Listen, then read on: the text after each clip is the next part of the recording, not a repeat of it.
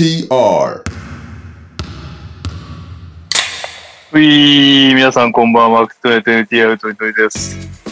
来週、2年ぶりの人間ドックに行ってくるということで、今日はドロナーで禁酒しております。いやー、ここで笑って報告できる結果が嬉しいんですけど、さて、オープニングです。えー、お疲れ様です、ダバッツです。自分のおへその特徴について解説をお願いいたします。どうよっぽど特徴なきゃあれだよな。えー、収録お疲れ様です。TK です。お題は、癖になってる食べ物でお願いします。僕はパクチーです。なるほどね。どうも、年下です。聞いててうざくなるほどの自慢話を聞かせてください。えー、これ最後かな。オリミラです。ガッキーが結婚しましたね。多分皆さんガッキーロスですかね。そこでお題は次に結婚してほしくない女性有名人でお願いします。というわけでおさらいすると自分のおへその特徴と癖になっている食べ物。そして次に結婚してほしくない女性有名人。間違えたいことなら。えっ、とうざくなるほどの自慢話。次に結婚してほしくない女性有名人。さあどうします？どうぞ。いいですか？はい。はい。ローラです。好きだ。なんか長いね、ローラ好きの期間。僕、ローラ、中学生ぐらいからずっと好きですよ。マジで？アイバーソンぐらい好きだよ。そうですね。アイバーソンの次にこうずっと好きな人かもしれないですね、ローラ。えローラ結婚したら、ー、キャラ、キャラ変わってってるけど、ずっと好きだった。ずっと好きですね。やっぱ、えーあの、可愛いは正義なんで。なんか、インスタの投稿とかなんかいろいろ変わってあるんですけど、でも可愛いですね。えでもずっと変わんないことがあって、ー、あの、キャラクターが変わっていっても。最初なんかちょっとアホ系な感じだったじゃないですか。うん。でもローラって絶対汚い言葉使わないんですよ。えあのアホな感じでも、バカとか絶対言わないんですよ。お前ー、みたいな。バカですら言わない。そのレベルで、バカとかもあんま言わないですね。あ言ー葉遣い、き綺麗なところとかも好きですね。なるほどね。ちょっとあはいの、俺結構声が苦手だからそっちに反応しちゃって言葉まで入ってきてなかったの？ああ、まあ苦手な人はいますよね。あの。ふにゃ、ふにゃ、ふにゃっていう声でしょ？はい。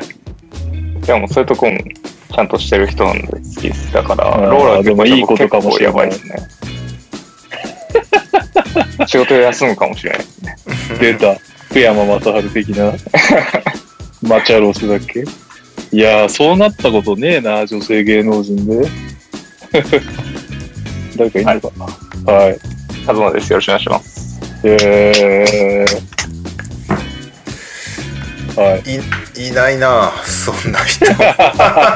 残念ながら。えー、どうしようかな。全然いないな、そんな人。普通におめでとうって思っちゃうからな。まあ、そういうことだ。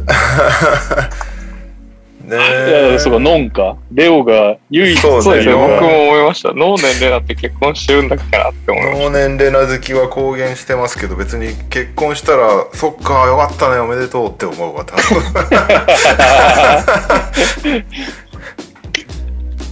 ガッキーのも普通に奥さんに伝えて喜んでいたからね二人とも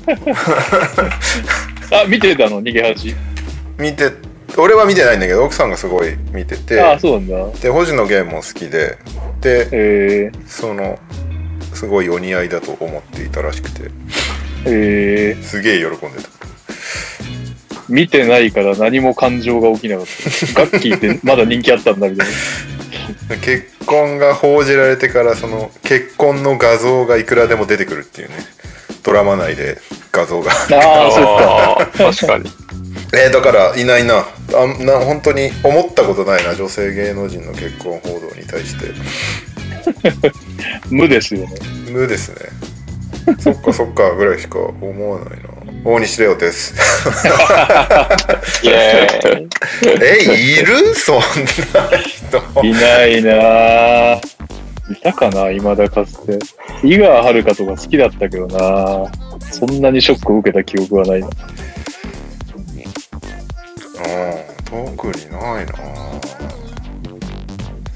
過去にもそんな感情になった記憶がないなどうしよう昔ツイートとかしてたら全 然思いつかないです なんか、AV 女優引退とかの方が、おおってなる。おおって、どういうオーダーかわかんないけど。というわけで、えー、いきなり告知なんですけど、はいはいあ、今日、今日火曜だよね。はいあさって木曜日の夜9時から第4回ダイムライブがありまして、私が引き続き、金曜日っつってなかった？嘘でした、金曜でした。びっくりしたよこっちのスケジュールにも関わるから 失礼しました。レオくんありがとう。しあさって金曜日の9時から第4回ダイムライブがありまして、引き続きモデレーターを種まれて務めさせていただくんですけど、ゲストがそれこそ女性芸能人です。グラビアアイドルなんで、ちょっと僕は、あのー漫画とかもカーナガスだったから全然知らないんですけど、大貫さやかさんっていう人だそうで、愛称ヌッキーって人だそうです。ヌッキーグラビアなんまですかね。グラビアだよ、大抜きの抜きで。お前、お前の抜きとは違うんだよ。失礼しました。えー、っと、なんだっけ？あ、そうそう、で、知らなかったんで画像調べたら普通に可愛い子だったんで、目の保養に来てください。なんかね、バスケを自分でもやってるっぽい人です。えそれ以外の情 情報全く知らないけど。ー、俺もはい。ごめんなさい初耳ですけどはい。ウィキペディア特技はものづくりバドミントンとしか書いてないよ。バスケって追加した方がいい。ケはと特技ではない趣味として 趣味はバススケって勝手につけたそうかな。なんか、ダイムライブ、あの、なんだっけ、結構、最初、大賀さんで、うんうん。次に斎藤洋介さんってあの 3x3 の代表になった、ん。代表候補か、の人で、今なんか、裏表紙でドリブルしろみたいなのが流行ってるらしくて、その話聞いてって、まあ、バスケバスケと来たんですけど、うん前回の吉田山田の山田さんって歌手が来て、バスケ好き歌手が来て、今度グラドルが来たんで、なかなか多彩なゲストになってきましたね。僕はただね、ダイムライブの緊張するところが、毎日、ほぼ全員初めましてのところからはい始まる。すごいですね。僕の、この、なんだろう、NTR とかの感じで始めましてだったらまだホームだからいいんだけど、うんダイムライブというアウェー会場にて始めましてからやるっていうのが、なかなか毎週、毎週じゃない、毎回緊張感ありますけど、まあまあまあ、なかなかね、バスケの人と他のジャンルの人のトークも面白いと思いますんで、ぜひぜひ。YouTube だね。東京ダイムの YouTube でやりますんで、見に来てください。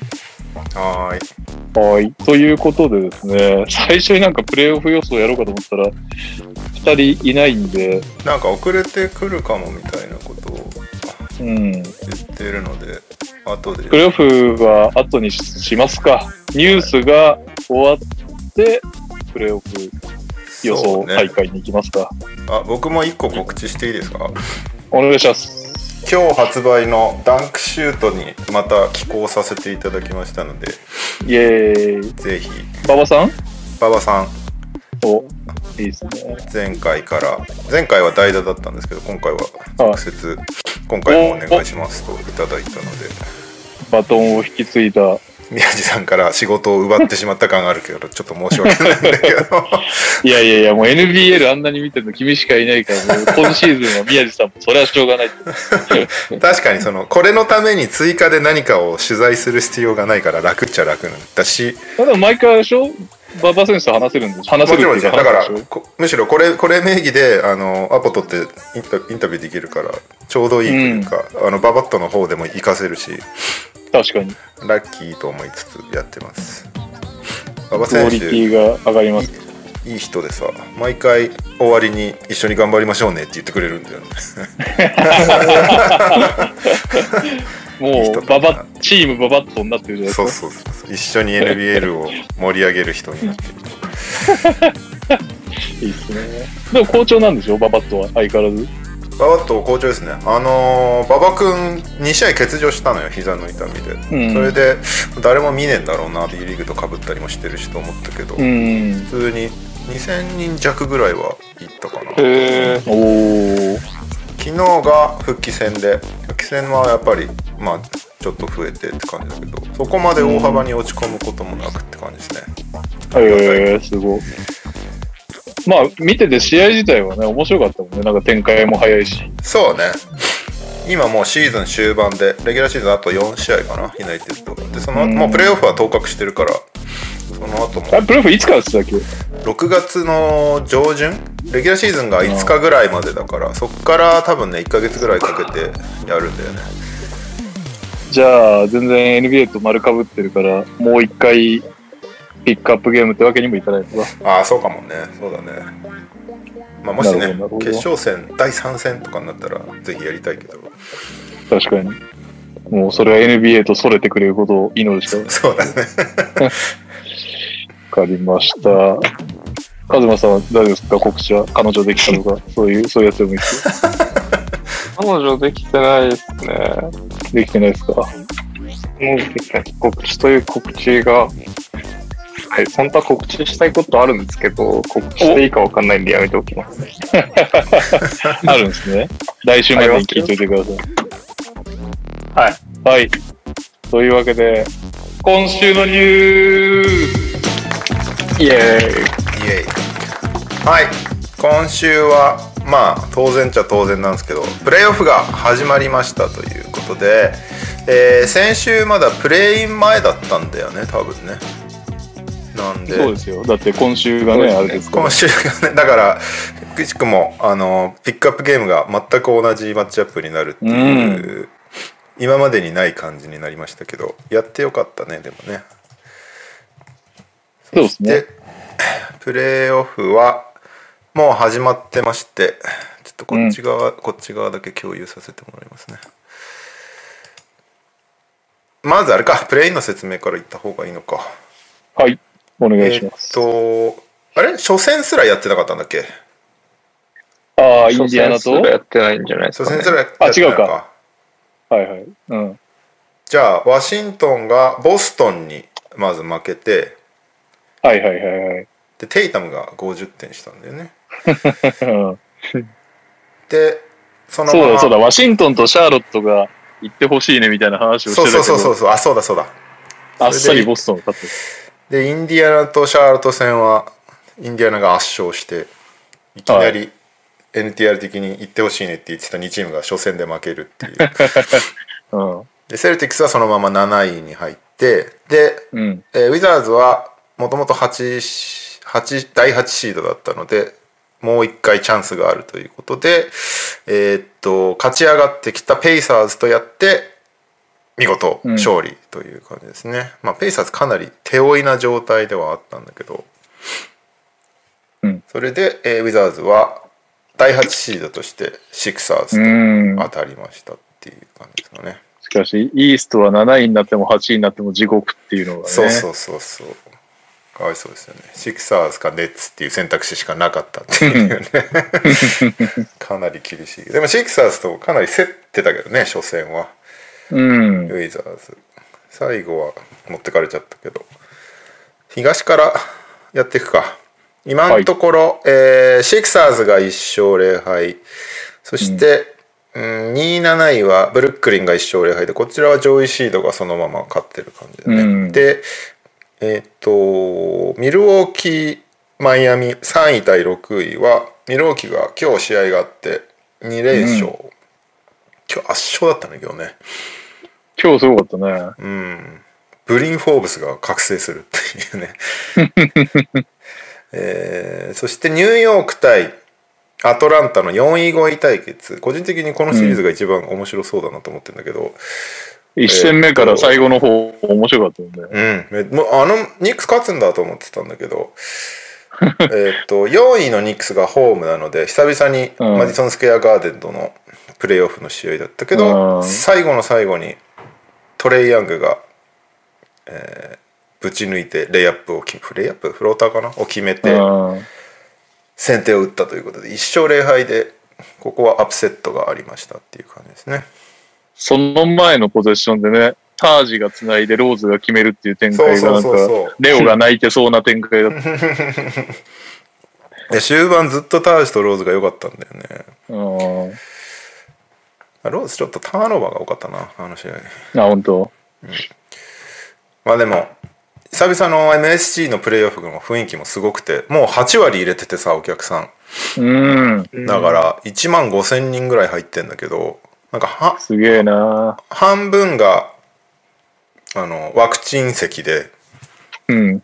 半分でもないのかなもっと入れてんのかなでワクチン接種してない席はすごいまばらに相変わらずなるほど、なるほどそういうことか。ワクチン接種済み席はもうみんなマスクしてないしぎゅうぎゅうに詰まってるし いつも通りのすなるほどごかったですよね。ねみんなもうこれ見よがしに酒持って「わー!」とかやってるし もうなんか去年までニューヨークなんかめちゃくちゃ死者が出てた。ね本当1年であっという間に向こうの方が良くなってしまう。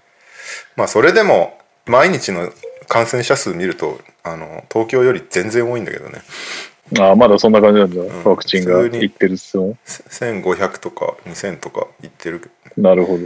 あ、でもだいぶ減ったね、やっぱり。うんそのペースで死んでたもんね。一時期そうそうそう一時期よりは本当全然減ったねそれが、えー東で西が、はいまずプレインがえーっと、うん78じゃないかまず90か90はうん。グリズリーズ対スパーズ、うんえー出だしめちゃくちゃグリズリーズが良くてこのまま圧勝すると思ったら、ずるずるずるずる 追い上げられて、しかしなんとか逃げ切って、えー勝ち上がり1勝目、うん。そして78はレイカーズ対ゴールデンステートかうん。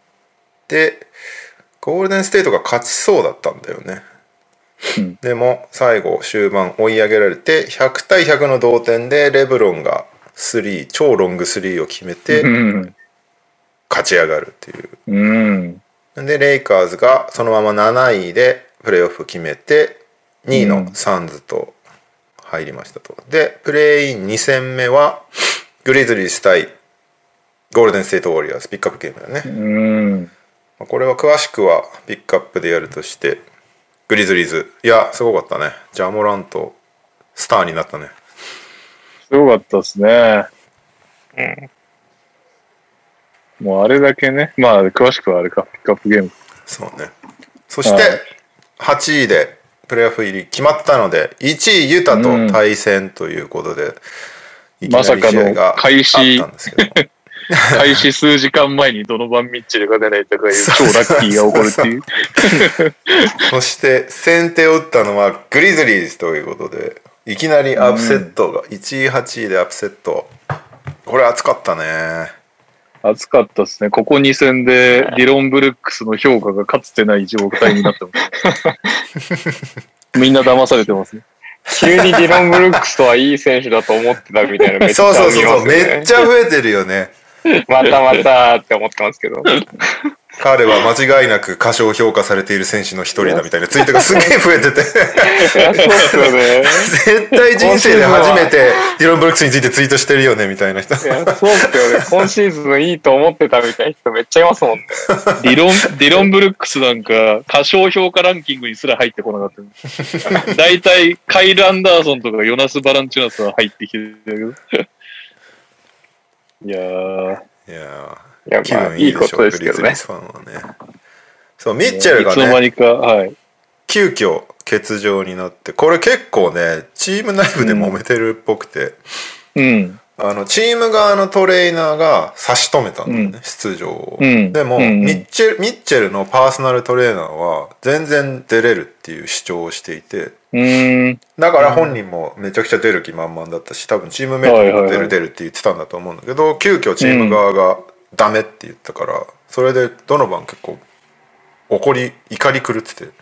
お、こじれろ、こじれろ。またこじれ始めてるっていうね。もう俺はもう出ないって言ってほしいですね。そんな、そんなんだったら出ないよ。出たいっつってんのに。そんな、そんなだと出ないよって言ってほしい。そのまま出ないでほしいですね。でもね、このスター選手の結構気づいたら、あれだよね、4月半ばぐらいから休む。そうね。まあ、怪我してからずっと休んでるからね。結どんくらい錆びついててるかだな。確かに、それもあるよね。うん。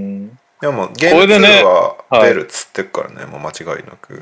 ゲーム2で25分の7ぐらいのやらかしをしてくれて、いメンフィスが勝ったらでかいけどな。確かにね。まあもう、ホームコートアドバンテージはなくなったわけだからね。まあそうですね、一応。いやでも、スター選手のこうトレーナーとチームトレーナーが揉めるっていうのはね、我々一度見てきてますからね。あ、いいですね。あれ？かわいい、かわいレナード。カワイ・レナード？あずっそうだと、よね逆逆だったけどねあの時はねチーム側は出ろ出ろっつって河合は出ない確かに出ないって言われ逆だったけどーなんか、ユタ戦見てたって思ったんですけど、ユタ戦はピックアップゲームじゃないもんね。そうだねあの、まあ、カリーに崩されまくったじゃないですか。プレイインで。うんまあ、プレイインとその前の最終戦で。まあ、そのおかげでなんか崩されてからのローテーションめっちゃ良くなってるなって思いました。調教されてた、カリーのおかげで。確かにスキップパスの、スキップパスの読みとかめっちゃ良くなってる。めちゃくちゃデフレクションしてる。あれ、やカリーのおかげですね、多分。やってよかったプレーにやってよかったですね。まあ、ユタ普通にいいチームだからな。どの番入ってきたら相当厳しいと思うけど、まあ、ね頑張ってほしいですね。そして2位7位がサンズ対レイカーズ。そしてサンズが1勝0敗とリードしました。かなり低スコアなゲームだったけどもなんかお互いがクリス・ポールも怪我をしては戻りレブロンも痛がっては戻りみたいななんか すごい長い試合だったけど。う、うん。なんかあのレブロンがさ痛がってたシーンあるあ見た？いや、見てないかな。あ、あれか。ラン、ラントっぽくなったやつ？あそうそうそう。レブロンはい。がフリフリースローを打ってクリス・ポールがボックスアウトしに行って、その時に、まあちょっとこう腕を掴んでてうん。でレブロンが倒れ込んで腕を腕を掴んでガーッつって痛がってゴロゴロしてる。横で全然関係ないとこでキャメロン・ペインとアレックス・カルーソが喧嘩し始めちゃって。カメラがレブロンに行くと思いきやずっと乱闘の方を映してて。レブロン渾身の演技が。レブロンが映されないみたいな感じになっちゃって。でそこからさらにモントレズ・ハレルがあのキャメロン・ペインをタックルしに来るっていうくだりがあってもうもみくちゃになってて。なんかレブロンの想定と違ったのかなっていうふうにみ思いながら見てました。でこうキャメロン・ペインもみくちゃになで、うん。もみくちゃになってもうやめろやめろってなったぐらいになってレブロンがカメラの方に向かって出てきましたね ベンチに行きゃいいのにと思いつつカメラに映る方に人をかき分けてこう痛がりながら出てきた面白かった名優ですね。カメラの位置が分かっている。いやいやもしかしたらめっちゃ怪我してるかもしれないからこんなんね笑っちゃいけないのかもしれななんいか、俺とでも、いやいや、もう、なんか、まあ確かにレブロン普通の怪我もあったからな、今シーズン。そうね。まあねいつもはなんか足足足は実際怪我してるっぽいけどね。な。んクリポが肩やばいとかなんとかってそうそうそうクリ見たんだけど。コもこの試合でか肩やって一回で一回退場したんだよね。でもまあ戻ってきてレブロンの腕掴むぐらいは元気になってたから でもね怪我なく見たいよね。どっちも。うん。まあね、クリポに関しては本特にね。お前いっつもプレーオフで怪我でいなくなるやんっていう。いや、そうなのよね。かわいそうなぐらいね。うん。はいそして、えー3位6位はデンバー対ポートランドで、これはポートランドが先勝したんだよね1勝0敗で、ただ今日、うん。デンバーがポートランドをボコボコにして今タイですっていうね、すごい大差で勝ってるね。でも相変わらずリラードはすごかったけどねああ。最初すごいナゲッツが大量リードしててでも本当リラード一人の活躍で結構接戦に戻ったんだけどハーフタイム負けたらまたボコられて終わった、うん。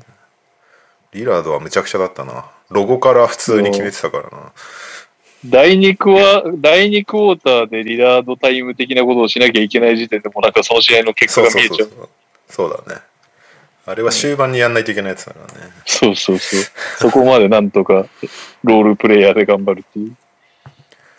そして4位5位クリッパース対マーベリックスは、えーマーブスがアップセットしてます一勝アップセットか、えーまあ、まだ1試合目だけど1まあそう勝0ですね敗っていううん。状態ですね、そんな感じかな。アップセットは？今のところメ逆がリーンドフィス、ダラス、メンフィス、ダラス、アトランタ。アトランタ。まああとホームコートなくなったのはデンバーポートランドか、いいじゃないですか。いいペースじゃないですか。初そうね。戦としては。なんかプレーオフ初戦がどのシリーズも接戦でめっちゃ面白かったんだよねまあ実際な、今年、まあまあちょっとネッツがね、どんだけ、ようやく本気ネッツを見るからどんだけ強いのかよくわかんないけど、うん大本命っていないもんな。そうだね、まあでも去年も俺大本命クリッパーズだと思ってたら余裕でずっこけてたからなんとも言えないけど。確か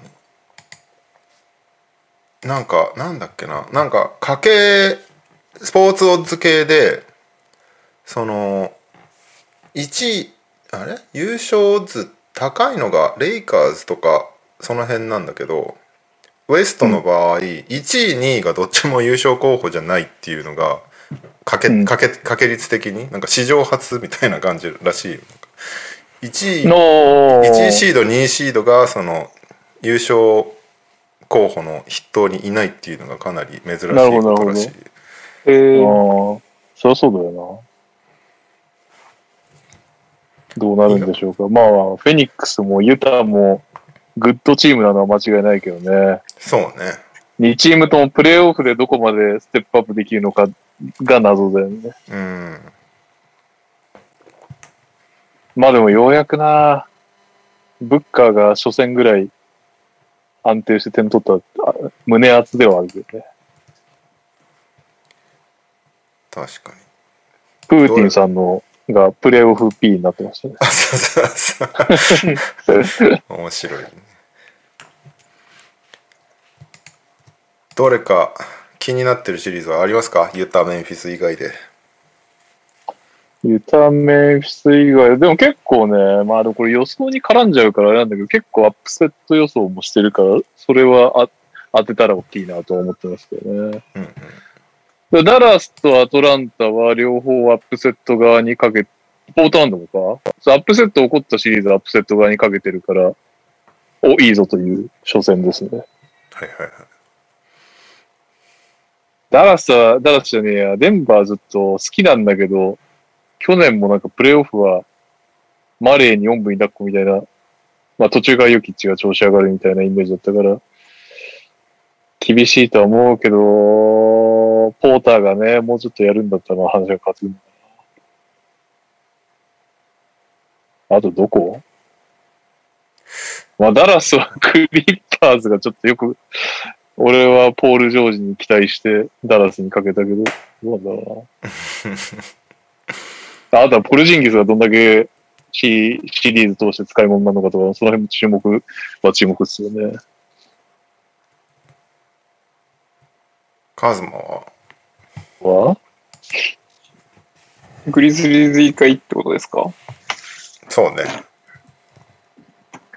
グリズリーズ以外か。難しいですね。ブレイザーズですかね。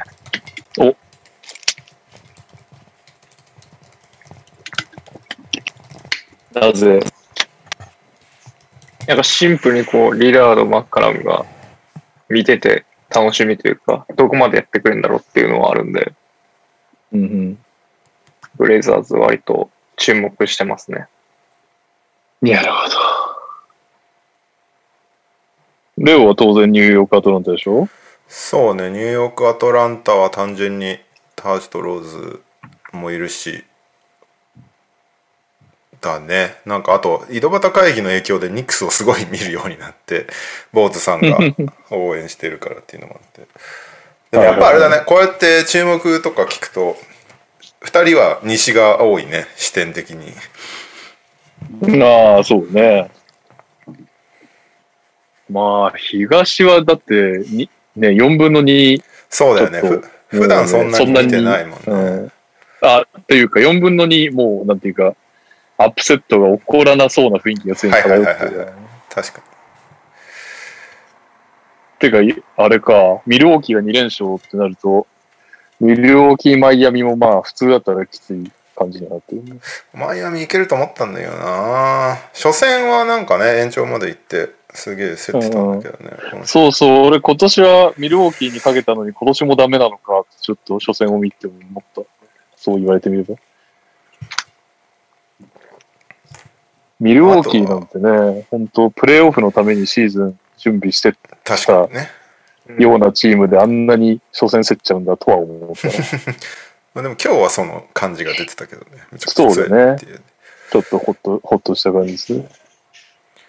だから、要は、そうなんだよな。そう考えると、もしマイアミ・ミルウォーキーがこのまま行っちゃうと、東で注目カードってもうアトランタ、ニューヨークしかなくないっていう。そ まあそうなんだよね まああとはもう純粋にやるねあの初プレーオフ中の八村君を応援しましょうっていうねああ、それはそうだな。確かに。日本人初プレーオフ出場ですから八村塁選手いやー、めでたいほぼ全ての日本人初やね。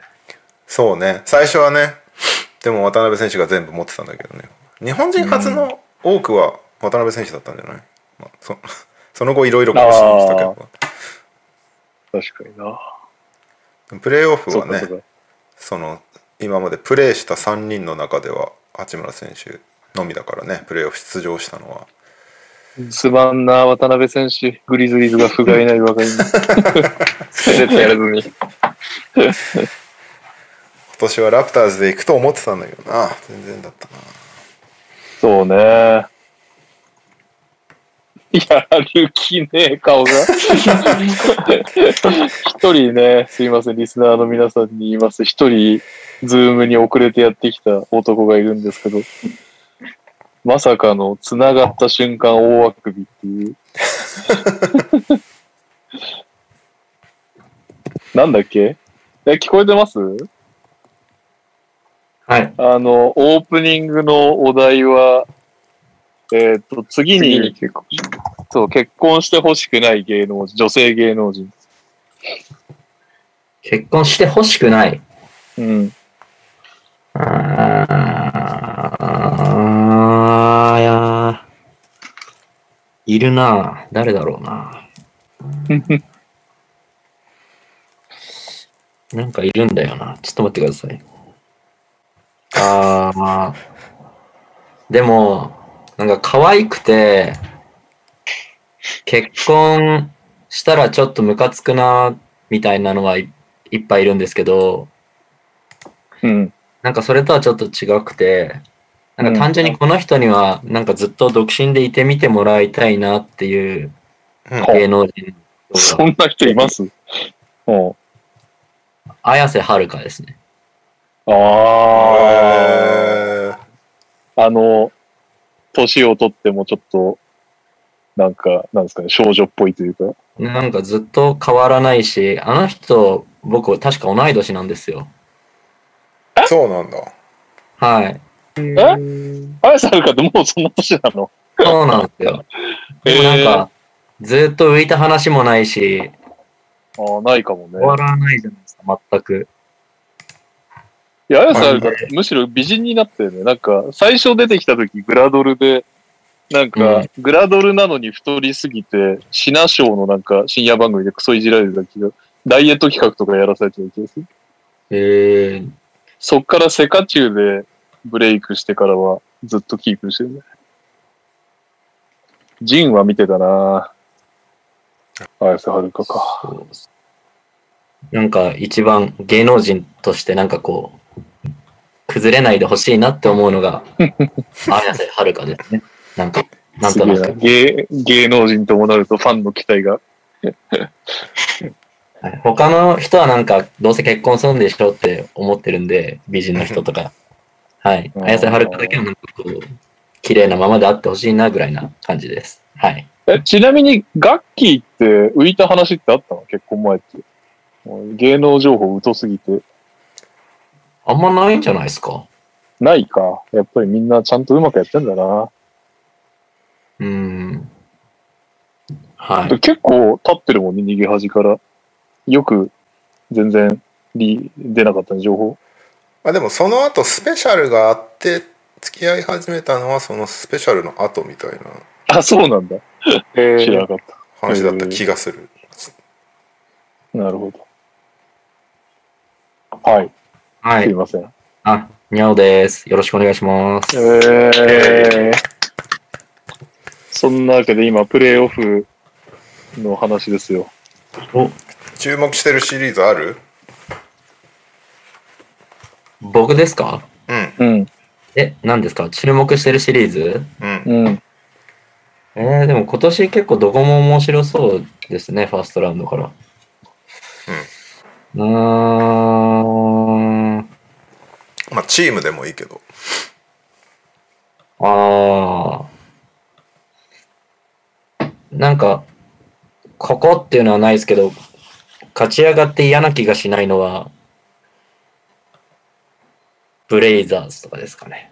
ああ。なんか、良さ、良さしかないというか、なんか頑張ってほしいなってシンプルに思うチームなんで、ずっとね、あの、二人を核にやってきてね。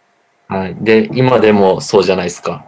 今年もやっぱりリラードが頑張ってるって感じなんで、まあ、カーメロもいるし、頑張ってほしいなって思って見てます。うん。あとは、はい、ブリッジーズすげえなって思いながら見てます。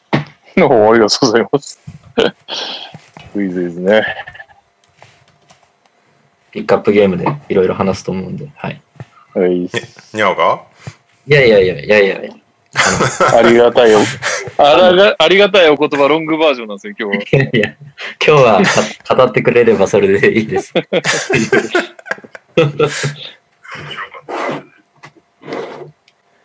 かなうん。うん。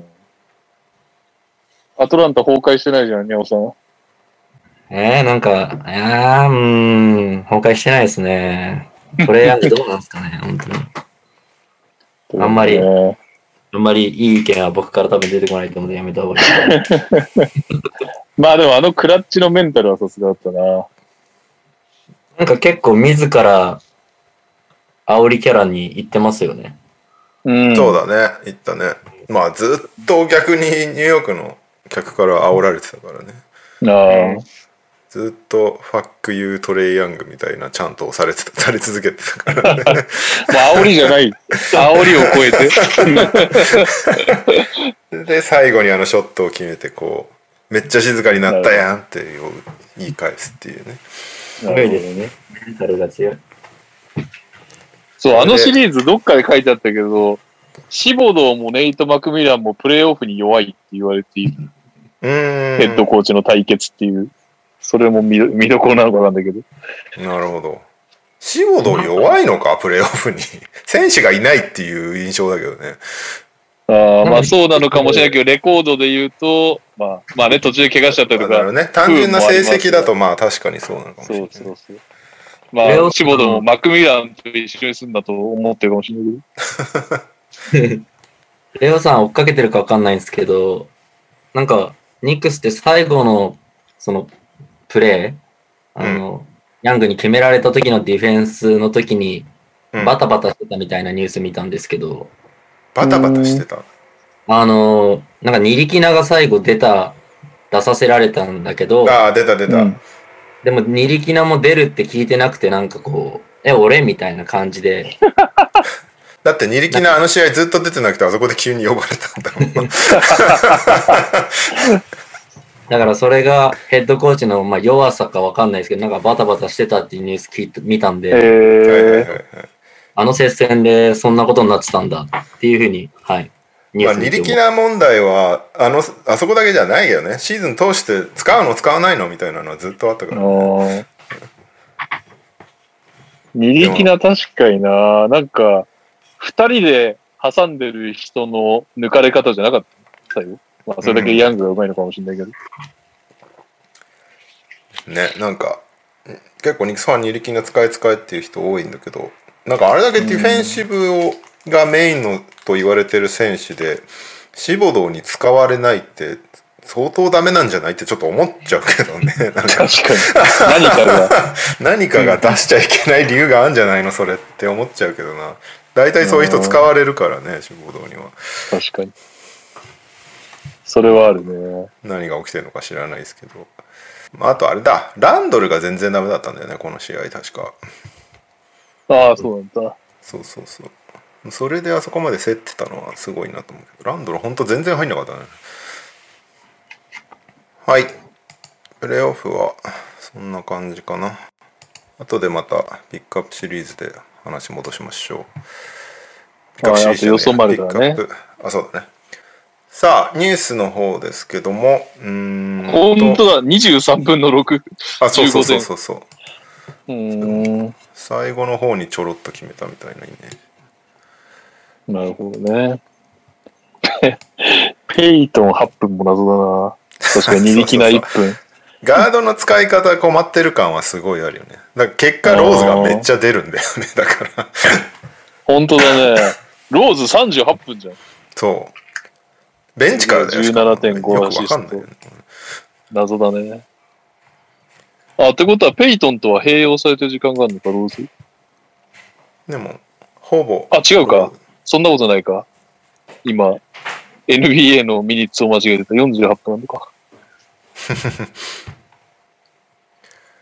うーん。はい。はい。えーっと、ニュースの方に行きますと、プレイントーナメントが、まあめちゃくちゃ大成功だったので、視聴率的にも。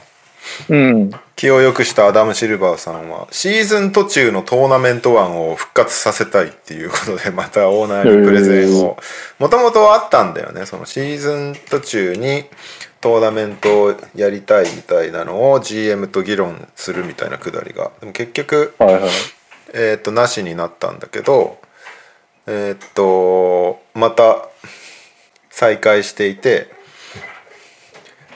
ただ、うんあのジャマール・マレーが「いらん」ってツイッターで言ってました これ以上シーズンをややこしくするなと言ってまあました、ね。ちょっと待ってね次男が入ろうとして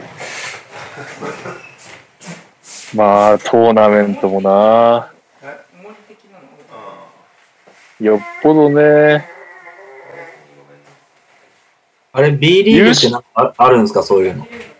まあ、天皇杯だよね。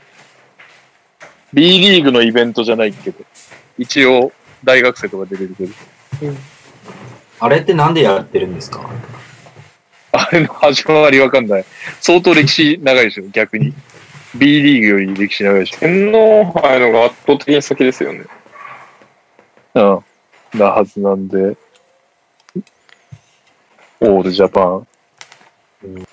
あれ天皇杯とアーリーカップはまた違うよね全然ねアーリーカップは違いますね。アーリーカップはで今年やんなかったんだっけ？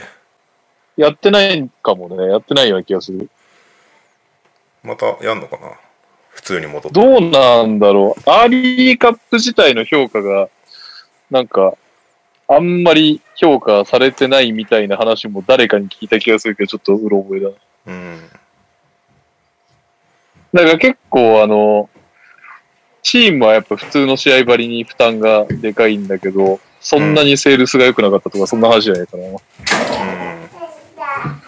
まあなんかトーナメントをやるんだったら、まあ天皇杯とかはもう、その伝統があるからいいだろうけど、NBA のトーナメントにしてもアーリーカップにしてもなんか、こう、これは大切なものなんだよっていうのが何かの形で示されない。なかなか最初乗りづらい。でもまあなんか日本とかでやるよりも、やっぱアメリカでじゃあどっかに集まってこうトーナメントやりましょうとかの方が結構負担やばいと思いますけどね。広いからってこと？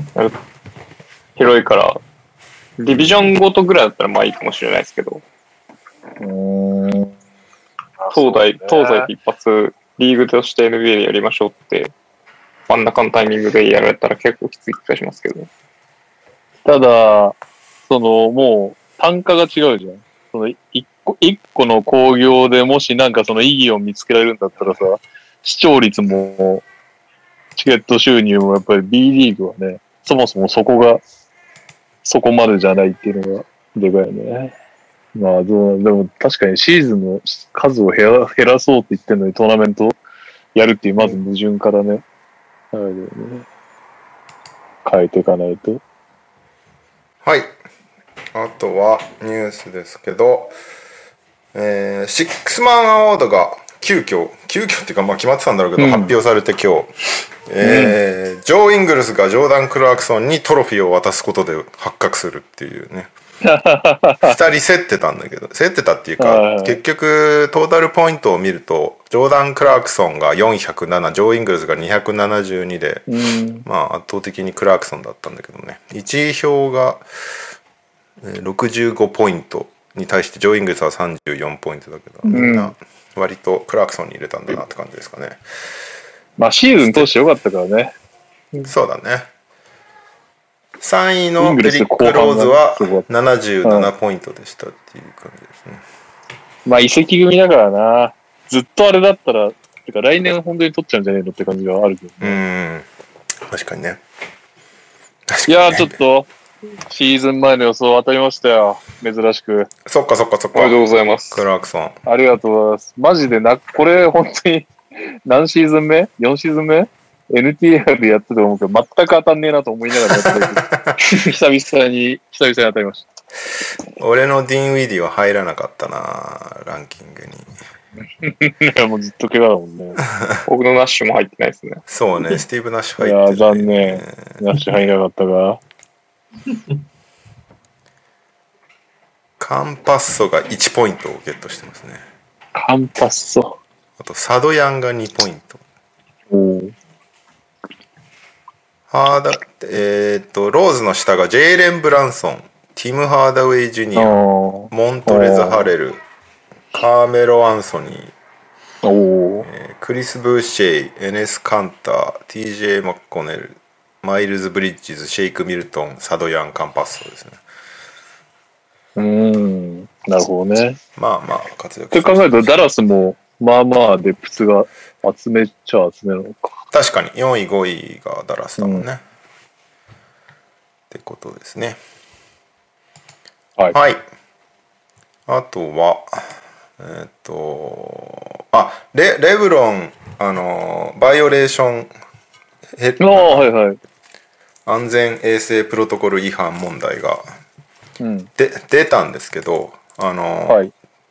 月曜日先週の月曜日現地にうん。パーティーに出席してたとなんか自分が投資してるうんテキーラのパーティー、でそこにドレイクとかマイケル・ B・ ジョーダンとかこう有名人も来るなんかちょっとした集まりだったんだけど、まあ、そもそもそういうのに参加しちゃいけないっていうのがプロトコルなんだけど、うん。まあ、それを破っているっていうことがまず発表されてリーグ側がレイカーズにそう伝えましたっていうではい。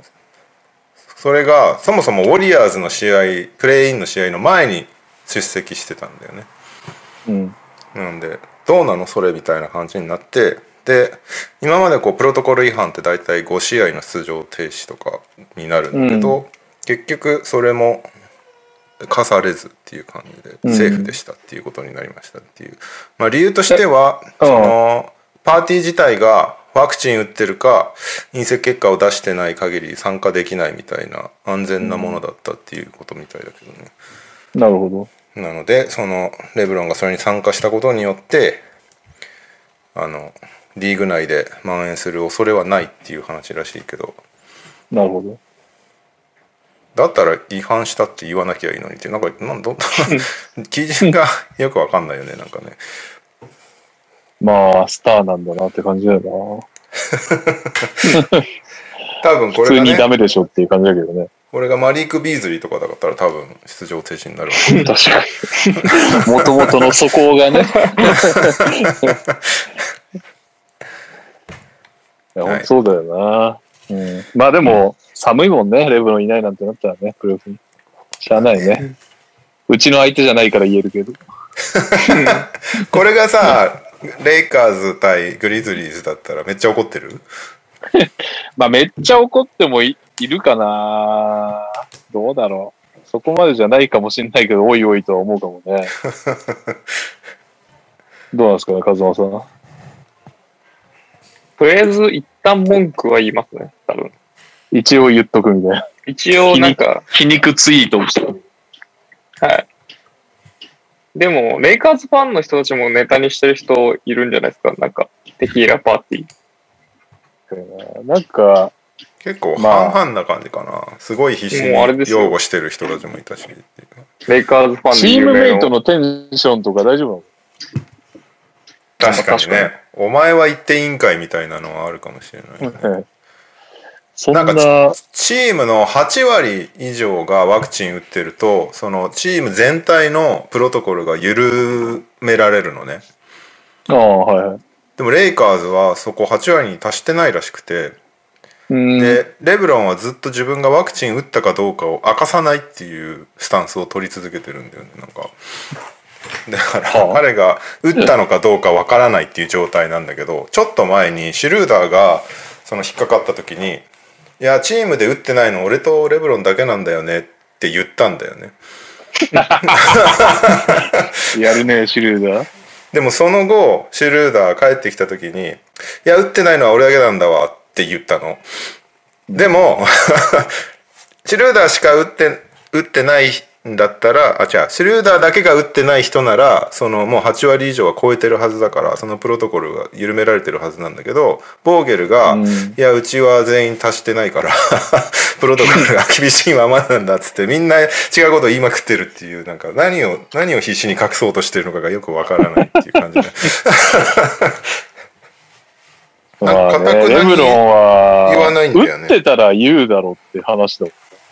確かに。うんそ打ってない以外の言わない。理由がないよ。ファミリーマターだからっつって、全然言わないんだよね。ファミリーマター。なんか、お俺が、自分がワクチンを打ったっていうことに対して不利益を得得る人がいるのかななんか、身内に。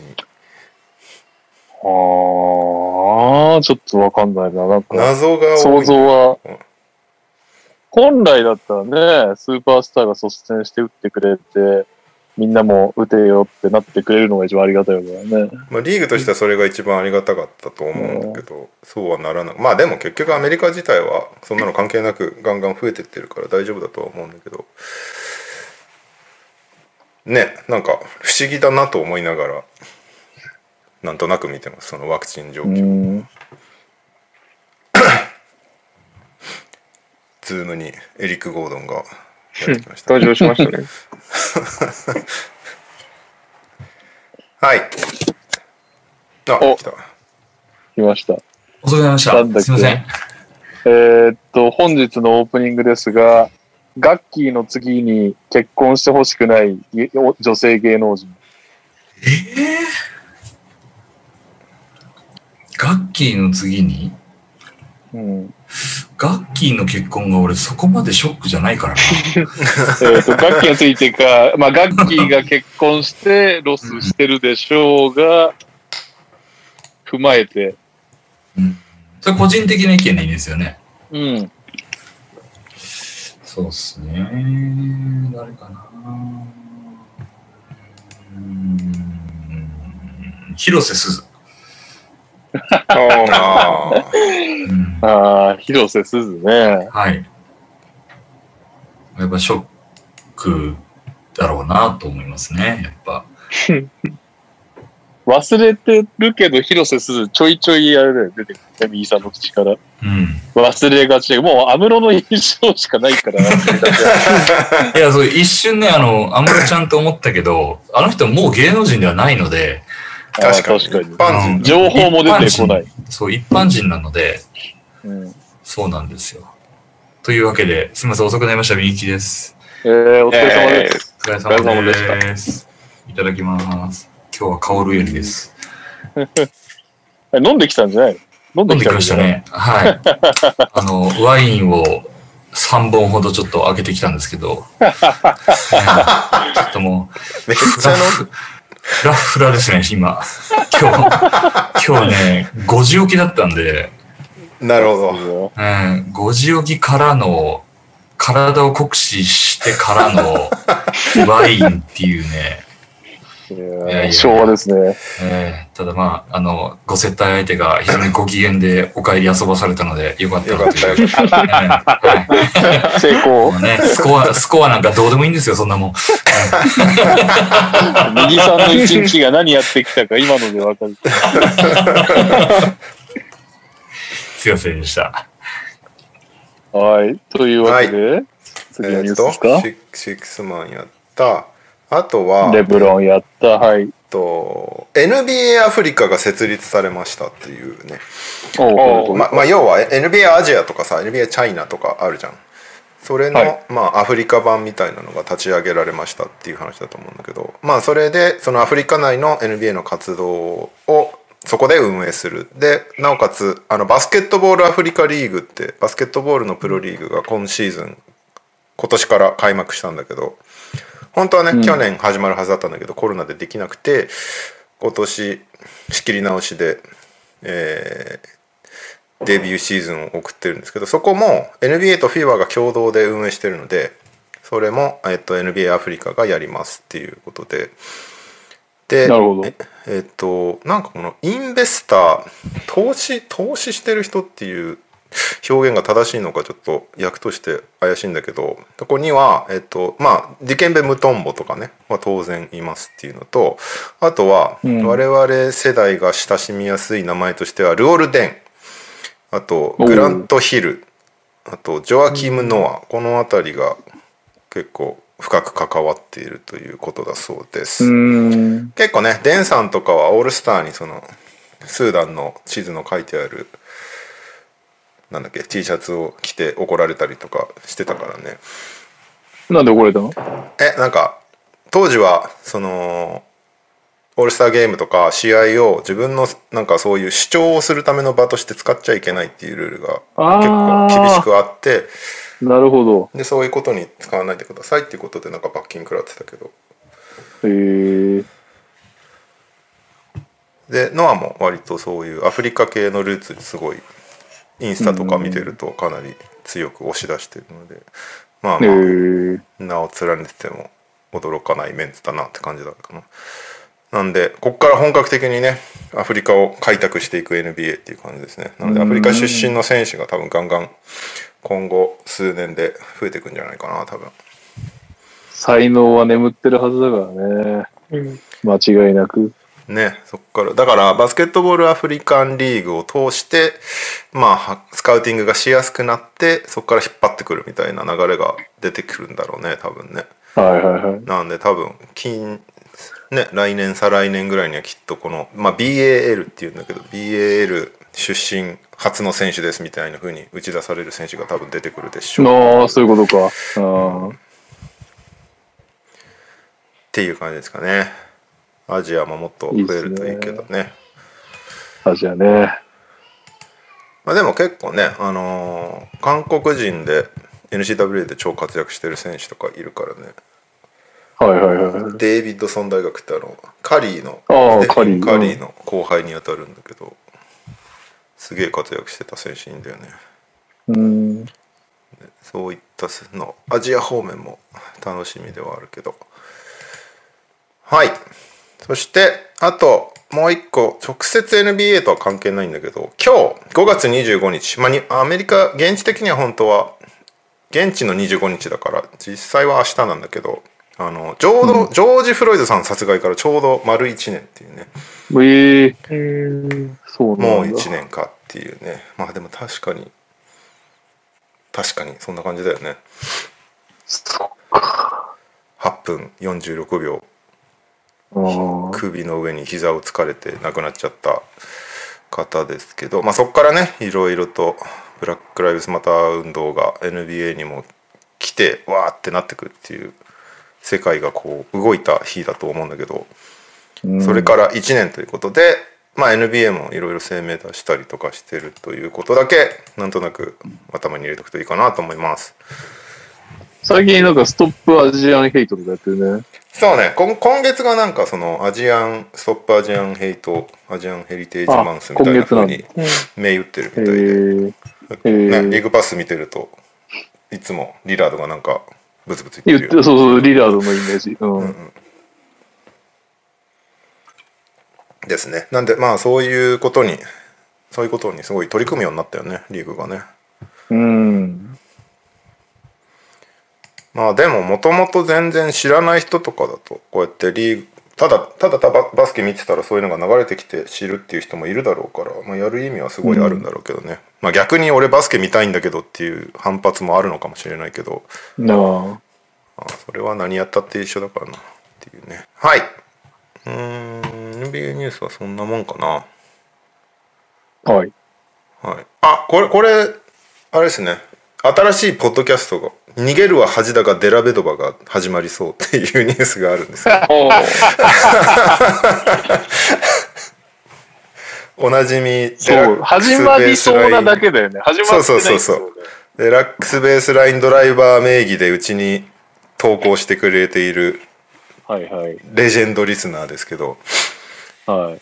あれが人生は短いのでポッドキャストを始めようと思いますとなぜか思い立ち逃げるは恥だがデラベドバなんかオープニングのジングルだけできましたっていう公開されてたけど載せてましたね。ねそうなんだ。そうそこから作るんだ、ポッドキャスト。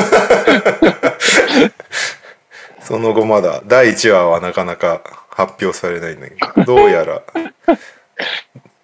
どうやらアンカーを使っアンカーあの人結構忙しいんだけど、そうやってる場合なのか。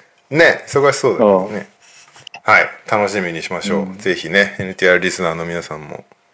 にそれバスケポッドキャストなの逃げるわ。わからない何を 何を配信するんだろうね。デラベドバーについてやるんだろうなきっと。毎週やんのかな？あコメント欄にいるね。あ、いる？うん。ありがとうございますって言ってくる週週1でやんのかねこれね。週1であるのかなデラベドバーニュースってででも彼はね情報のソースが本人っていう手も使えるからね確かに。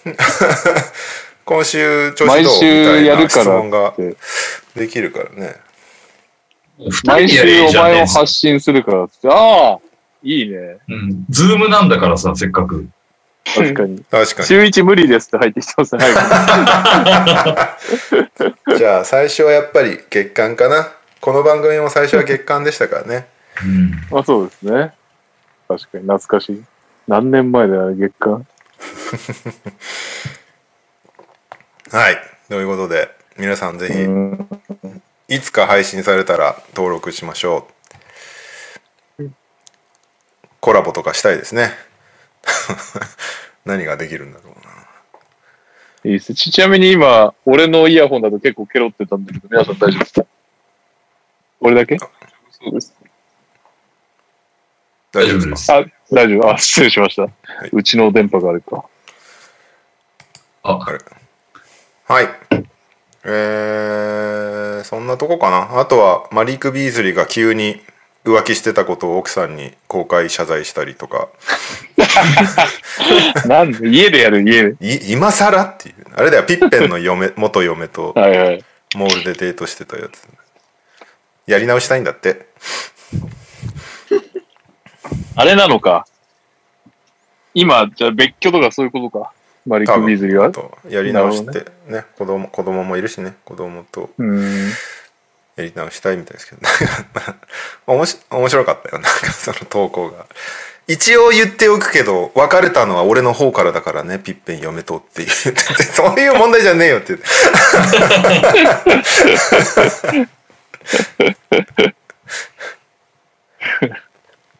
はい日本方面行きますね。うん。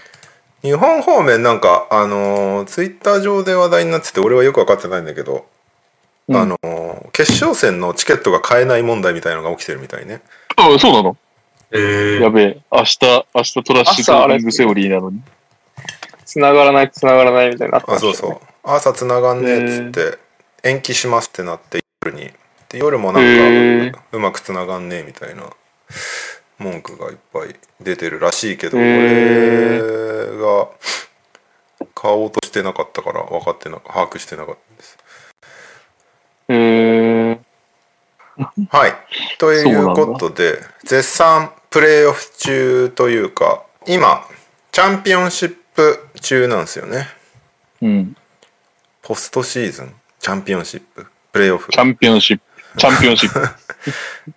いや B リーグ2020-21ポストシーズンのページに B リーグファイナルズ B リーグチャンピオンシップ B2 プレーオフっていう枝分かれをしているとなるほど。総じてポストシーズンなんですねはい。ややこいな そしてえーっとトーナメント宇都宮ブレックスが川崎ブレイブサンダーズに2連勝、そしてうん。千葉ジェッツがゴールデンキングス琉球ゴールデンキングスに2勝1敗ということで決勝戦はうん。宇都宮ブレックス対千葉ジェッツということになりましたっていう、まあ面白そうなマッチアップですけど、ね。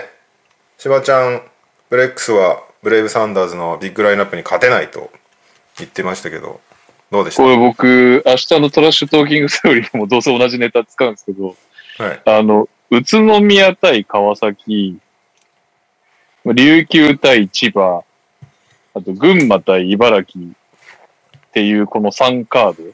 うんまあ、すべて外したんですけど、まあ、すべて外すのは まあ、すべて外すのはまあ、波の逆進じゃないですか。はい僕、パーフェクトを達成して、勝ち星もすべて逆だったっていう。すごくないですか？なるほどねは川崎スイープを予これなかなかでき想ないしい。はい。川崎琉球2勝1敗はい。茨城2勝1敗。なるほどこれ日本のポール・ピアスじゃないですか、ね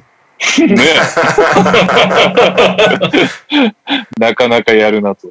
いい地位を確立しましたねあーまあ、でも強かったね。両方見ましたけど、あの、宇都宮と川崎の試合は。うんディフェンスがすごかったですね。あのーもう、特にファジーカスとかのハイポからのあのアタックは、ミスマッチでもヘルプいかないんで、うん感じで、守ってたのが結構効いてたね。オールスイッチみたいな感じで。で、オフェ、なんか、結局、そのオールスイッチに対して攻めきれないまんま、で、あの、全員、ファジーカスはまあ、そこそこミッドルシュートとかでもやっぱ点取っちゃうんだけど、フィースもアギラールもカルファニも点取れず、2試合目はなんか日本人が頑張ってる、長谷川匠と藤井と、あ辻か。その3人は頑張ってたもののっていう感じで、で逆サイドも、なんか、特に2試合目はロッシャーがめちゃくちゃ活躍してたんだけど、ファジーカスもなんかよ、俺もちょっとなんか川崎なんでそこをすんのかよくわかんなかったんだけど、結構前からロッシャーについてるシーンとかがあって、そうすると、もう、助走をつけてロシターがあっさり抜いてって、プレイメイクされたりとか。で、さらに、あのーオフェンスリバウンドを取られまくって、川崎が。宇都宮のスコットと、あと、未だにギブスがめちゃくちゃオフェンスリバウンド取り来るんだけど、やっぱそれも、さすがにファジーカス、ボックスアウトもちょっと緩くて、みたいなのも多く。だからファジーカスに20点とか取られるんだけど、その分は逆サイドでちゃんと補填するみたいな感じで。あとあれだね。結局みんななんか、比江島ベンチで使うなよとかって言ってたけど、比江島ベンチがめっちゃ当たってます。うんうんなるほどねそりゃそうだよね。ついこの間まで日本代表のエースだったやつが、ベンチなんだもんね。シックスマンの、というか、セカンドユニットのメインハンドラーみたいになって、シュートもきっちり決めてましたね。総じてなんか対策も宇都宮の方が良かったし、ディフェンスも良かったしって感じで、結構似立ては、なんか見てると、ああ、という、なんか納得感のある似立てだったね。川崎、結局なんかビッグラインナップにかけてた割には、2戦目のスタートを長谷川にしてみたりとか、ちょっとこう、なんか、消極策も目立った感じですよね。うんまあ、その長谷川選手自体はすごかったけど。いやー、なかなか。俺しか見てない感じ？ひょっとして。いやいや俺は通してじゃないけどチラッチラッと見ながらって感じだな分析できるほどは見れてないな。いやー、こうなっちゃうと宇都宮勝っちゃいそうだよそうねやっぱり強かったね宇都宮。いっちゃいそうだな、このまま。なそもそも結構流、んうん。全然話が盛り上がんないなと思って。確かに。ですね。じゃあ、トラッシュトーキングセオリー聞いてくださいというみ分けされてきたってまともな解説が聞けますね確か。に僕のじゃなくて。ひるきさんに勝てるはずがないからなそこに関しては 間違いないです。あと B2 は、えー群馬が圧倒的強さでうん。完全優勝って感じですかね。まあ2勝1敗だけどそうだね。レギュラーシーズンももう完全にちぎってたもんね。そうだね。5, ん？5回しか負けてないところだよね、確か。強かった。いやー、まあでもね恐ろしいですよね。補強がすごかったもんね。B1 経すごかったをっすね。8人ぐらい取ってきたんだっけ？なんかマイケル・パーカー筆頭に。去年から残ってたの誰だっけみたいな、なんかそういう世界だったもんね。マイケル・パーカー、トレイ・ジョーンズ。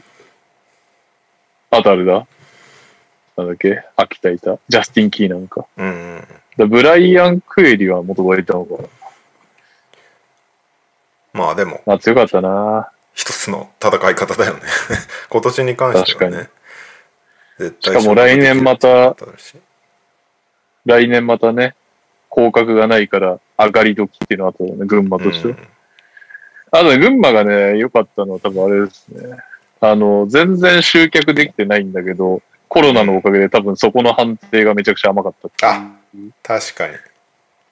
群馬的には多分、普通普段だったら、マジで集客に金まくなりなんなりしてやっていかなきゃしょうがない判定だったはずが、助けられたんじゃないかな。多分。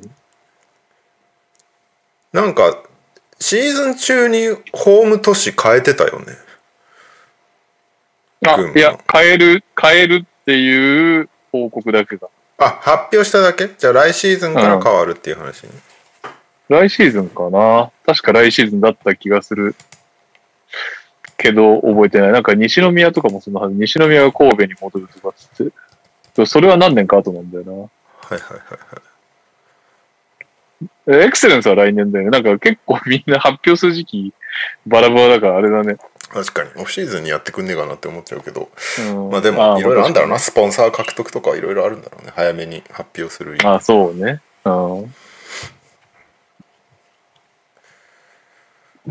ということで B2 は群馬1位2位茨城ロボッツ、この2チームが、えー B1 に昇格します、そして残念ながら、えー3位決定戦に待った越谷アルファーズと仙台はうん。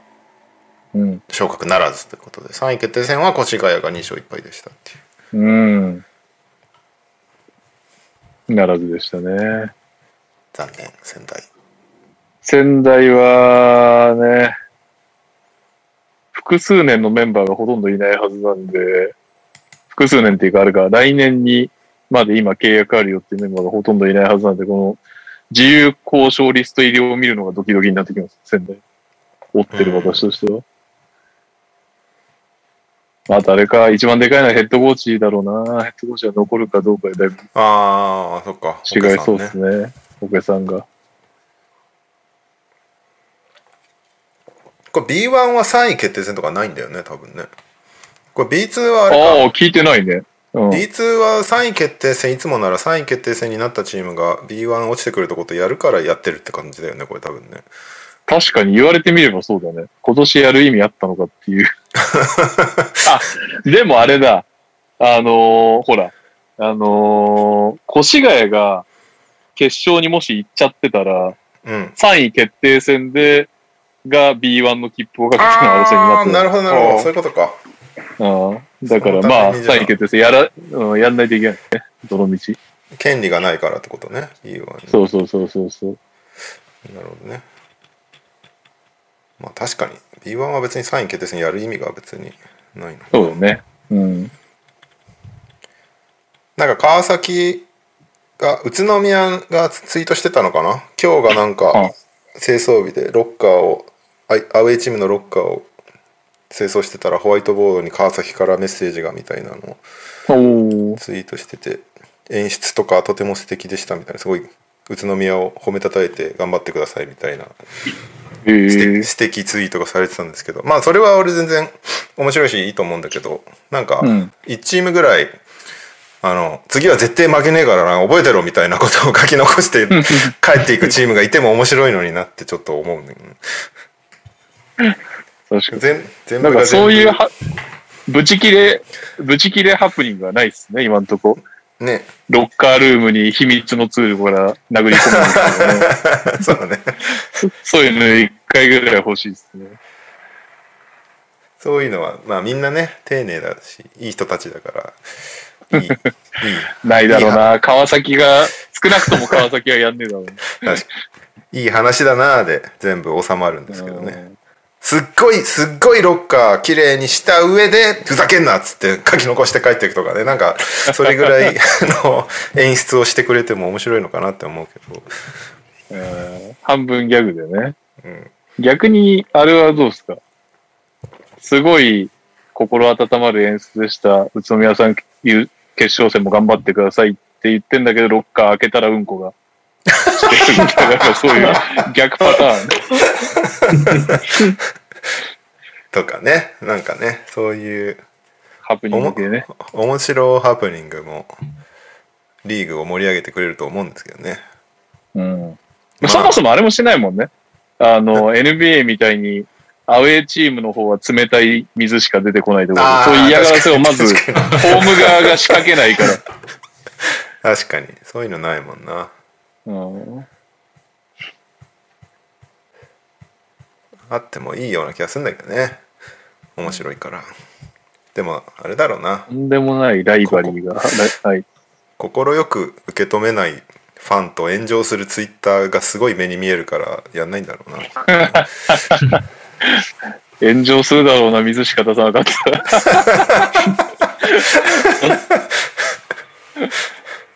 いやーはいえーっとそしてえーっと負けてるチームたちの方ではもうストーブリーグが始まってましてガンガンその自由交渉リストっていうの？なんだっけ？はいはいはい。合ってます。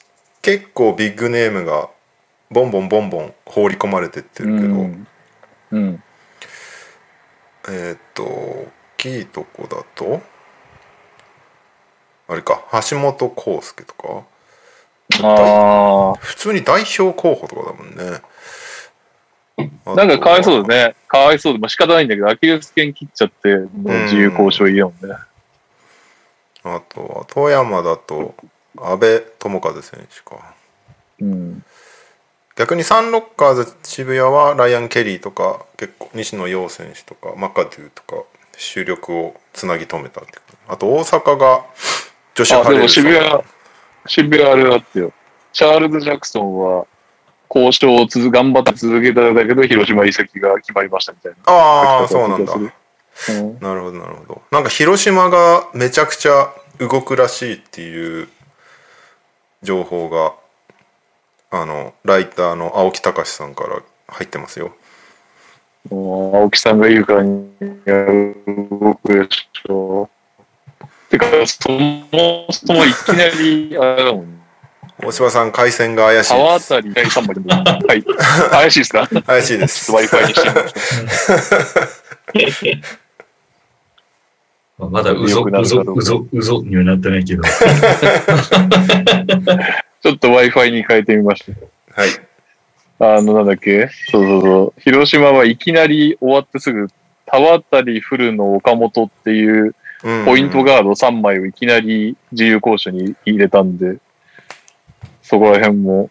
あ、で、あとあれか、釈野さんがアンダー15そうそうそうに戻った。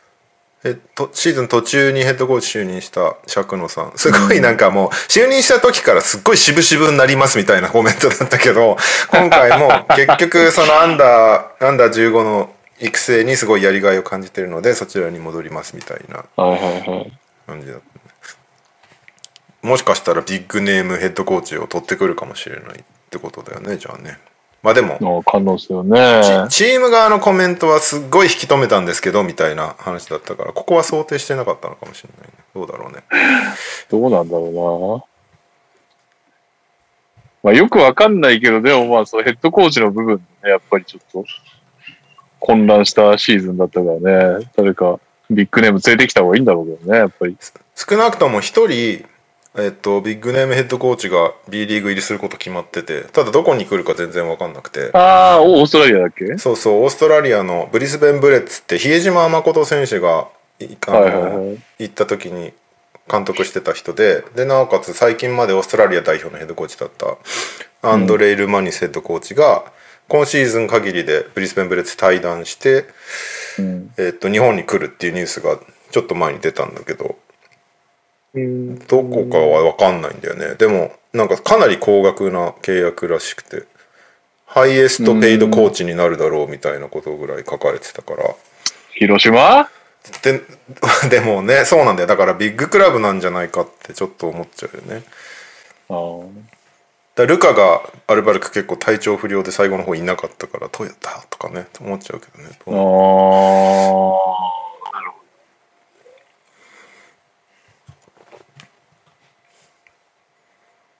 なるほど。ね。はい。っていう感じで B2、B2 じゃねえや。B リーグオフシーズンの方もいろいろと面白いことになりそうだという感じですかね、あと、えっと、今シーズン限りで引退した B コルの横浜の武田健選手が GM に就任しましたっていうね、はい。ちょっとずつなんかこの GM っていう役職が各チームちゃんと別で設けるようになってきたね。なんか。まあ、いるけど、名前誰も知らないみたいなパターンもあるじゃん。うん表に出てこない。とかコーチが兼任してるとかいろいろ。あるけど、少なくとも B コルはゼネラルマネージャーとして武田健元選手が入りましたっていううん。うまいことあれですねアフターキャリアを手に入れたっていうそうですね。結構選手その辺な重要だもんな。引退した後何するかっていうの NBA と違ってね、どれだけの選手がその生涯の金を稼いでるかっていうと怪しいもんね、やっぱりまだね、当然。そうね。多分ないんだろうな。あのせ一応選手協会あるじゃん日本って。ありますね、はい。あのプロ NBA がどこまであったのかは覚えてないんだけど少なくともあの MLB の組合は確か引退後もめっちゃ金出るじゃんああ、そうだよね。はいはいはい。NBA がどうだったかちょっと覚えてないんだけど日本の選手の組年合は金みたいなのがあるよね。あそうそうそうどうなどうなんだろうなそういうのでもいや、年金みたいなのあるとは聞いたことないけどね。しかも引退選手に対する引退選手も一応その選手会に所属のままなのかな？引退したら終わりなのかな？全然わかんない。確か、あの、それこそ、東京ダイムの岡田さんが選手会そうだよねだから、今度話聞いてみようかなそうだね。なんか NBA はその引退選手に対する NBA 選手会か NBA 選手会はその引退選手に対する待遇も結構手厚かったりしてうん。それこそら来週しばちゃんが受ける人間ドックとかを無料で受けさせてくれたりとかでそれで結構大病が見つかる人とかもいて怖い。そういやむしろだから受け受けてよかったっていう話ね あ、まあそうですね。確かに。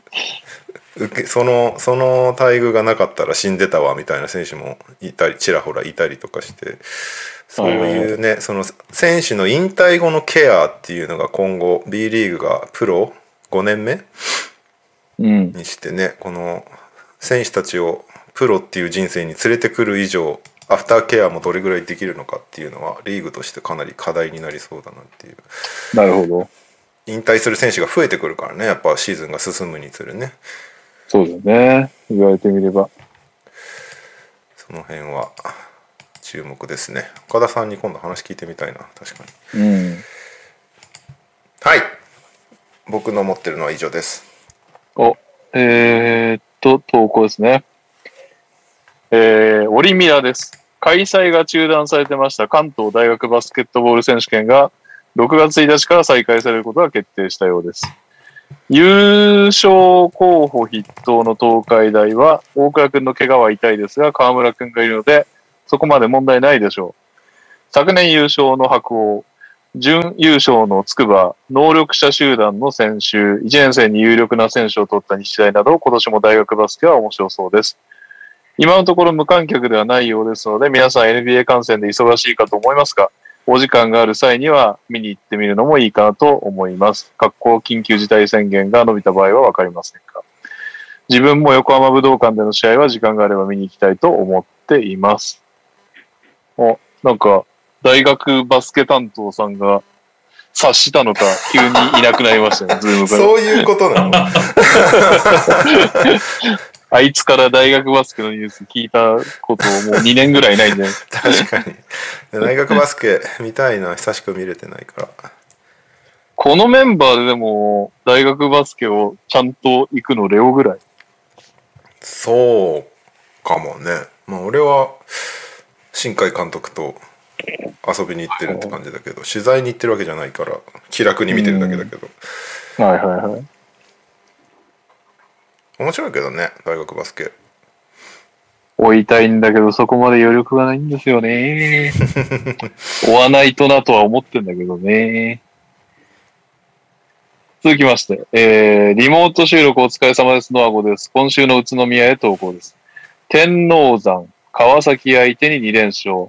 笛には疑問も、勝利は勝利。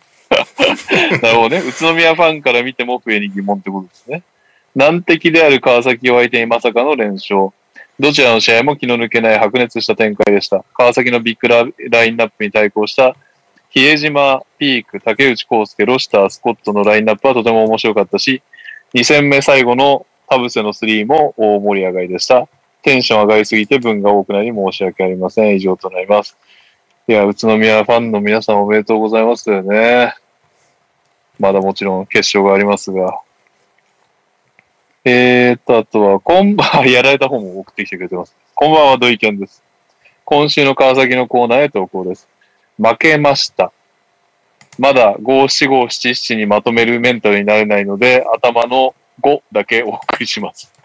今シーズンの今週の川崎は今回で最後となります。また来シーズンお会いしましょう。ごきげんよう。まあなんか大型補強とかしたらすぐ単価来そうだけどな。まあいいや。確かというわけで、お待ちかねのこのコーナーでございます。お疲れ様です。ダブアツです。島根短歌を投稿します。えっ、ー、と、4月、5月かな ?4 月5日？違うな。5月 ?5 月 ?5 月か。5月の MVP にノミネート、ビフォードではなくブルックス。三河、コリンズワース、名古屋、斎藤と一緒のノミネート、ファン投票なので MB MVP はないと思いますが、ノミネートだけでも嬉しいものです。悲しいですね。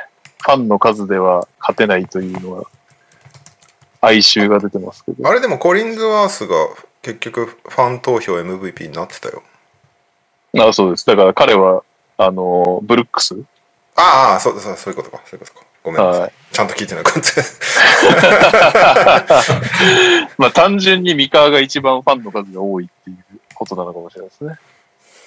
それではさよなら NBA 選手クイズです。今回は75問目です。ヒント1、1987年3月2日34歳。まだ若いなヒント2、208センチ105キロ。ポジションパワーフォワード。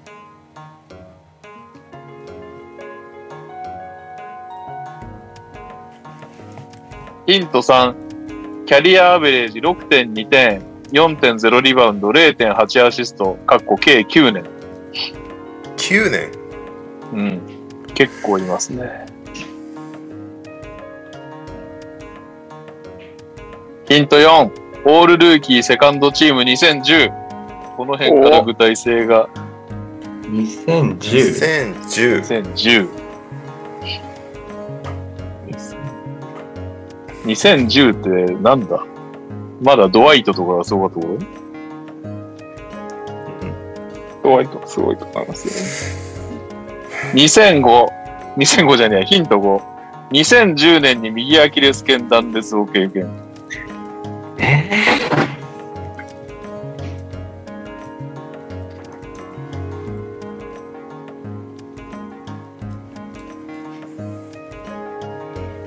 ヒント6、2009年39位指名。全 6? 2009。9あ2009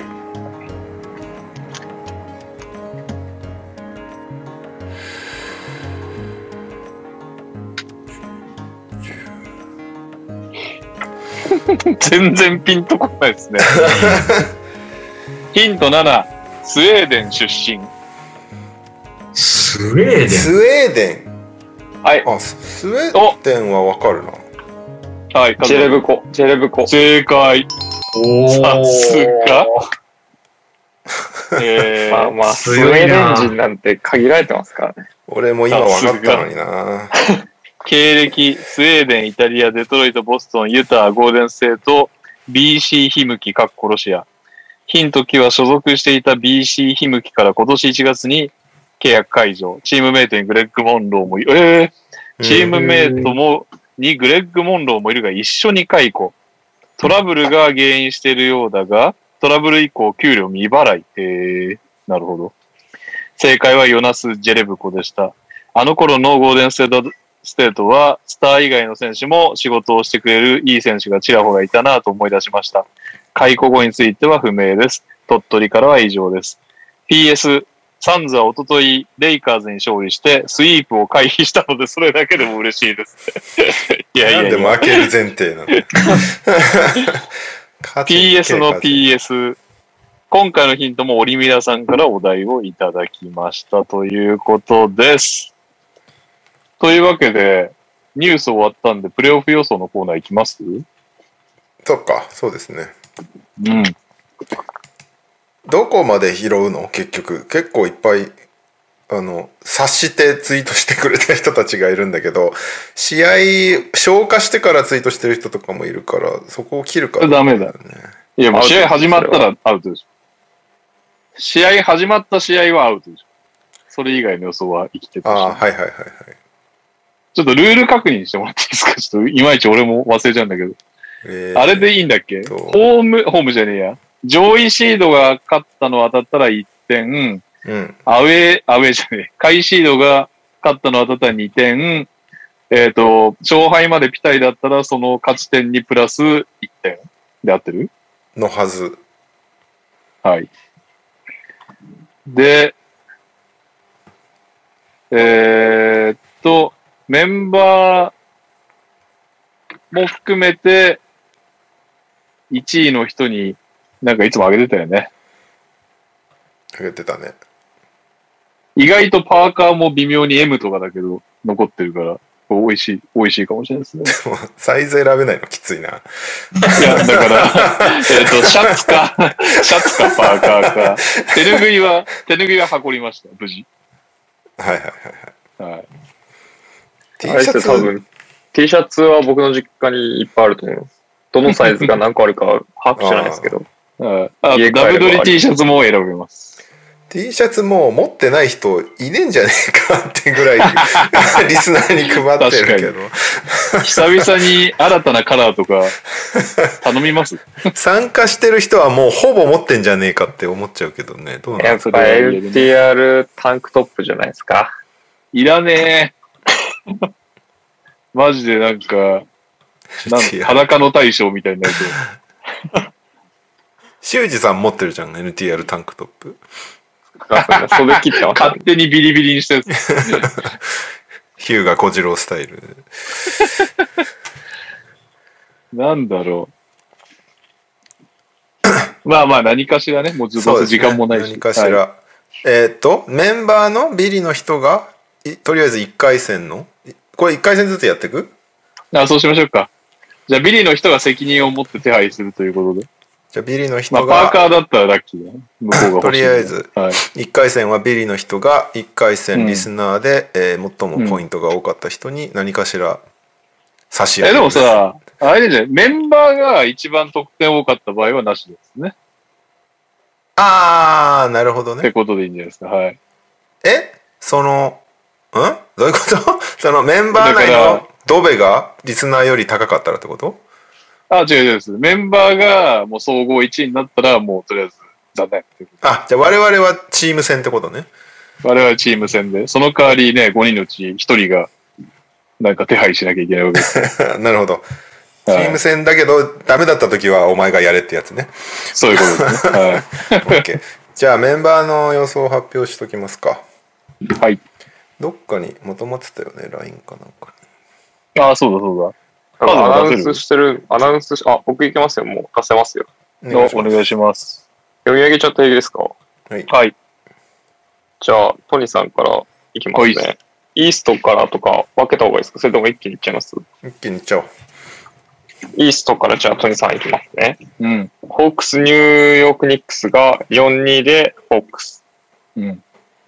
ミルウォーキーマイアミ、ミルウォーキーが4-1でお、いいペースじゃないですか。いいペースですね。確かに。うん。ネッツボストン4-1ネッツ。うん。普通だな。シクサーズウィザーズ4-1シクサーズ。普通だな。お気に入ってるな。続いてウエスト。マブスクリッパーズ4-2でマブス。いいペース。おー。ブレイザーズナゲッツ4-2でブレイザーズ。いいペース。サンズレイカーズ4-3でサンズ。いいペース。グリズジャズ4-2でグリズ。まさかのいいペース。おー。結構ここまで調子いいってこと。ここまで、今、1、2試合しかやってないけど、調子いいですね。はい。はい、じゃあ続いてレオさんいきますね。はい。シクサーズウィザーズ4-1でシクサーズ。うん。かはい。ぶった。ごめんなさい。ネッツセルティックス4-0ネッツ。おー。おー、そうかそうか。低炭爆発なし。バックスヒート4-3でヒート。おー。いいペース。はい。ニックスホークス4-2でニックス。おー。なあ、怪しいのがちらほら出てきましたね。怪しいな。俺弱いな、このゲーム。続いてウエストいきますね。はい。ジャズグリズ。4-3でグリズ。おー、ありがとうございます。偉くない俺。ありがとうございます。サンズレイカーズ。4-3でサンズ。おー。はいはい。毎年恒例のレイカーズ負け予想をするやつ、し続けるや ナゲッツブレイザーズ。4-1でナゲッツ。もう4-1投げて結構ギリギリのペースですね。もう負けれないっていう。はクリッパーズマブス。4-2でクリッあ4-1でつ。もうめちゃくちゃ俺、崖の端っこに立たされてるじはい、じゃあ続いて右さんいきますね。はい。えー、ニックス・ホークス。4-2でニックス。い。もバックスヒート4-3でバックス。う、うん。ネッツ・ボストン4-1でネッツ。もうかぶった。シクサーズ・ウィザーズ4-1でシクサーズ。うんお、。かぶった。みんなここら辺はかぶるね。うん。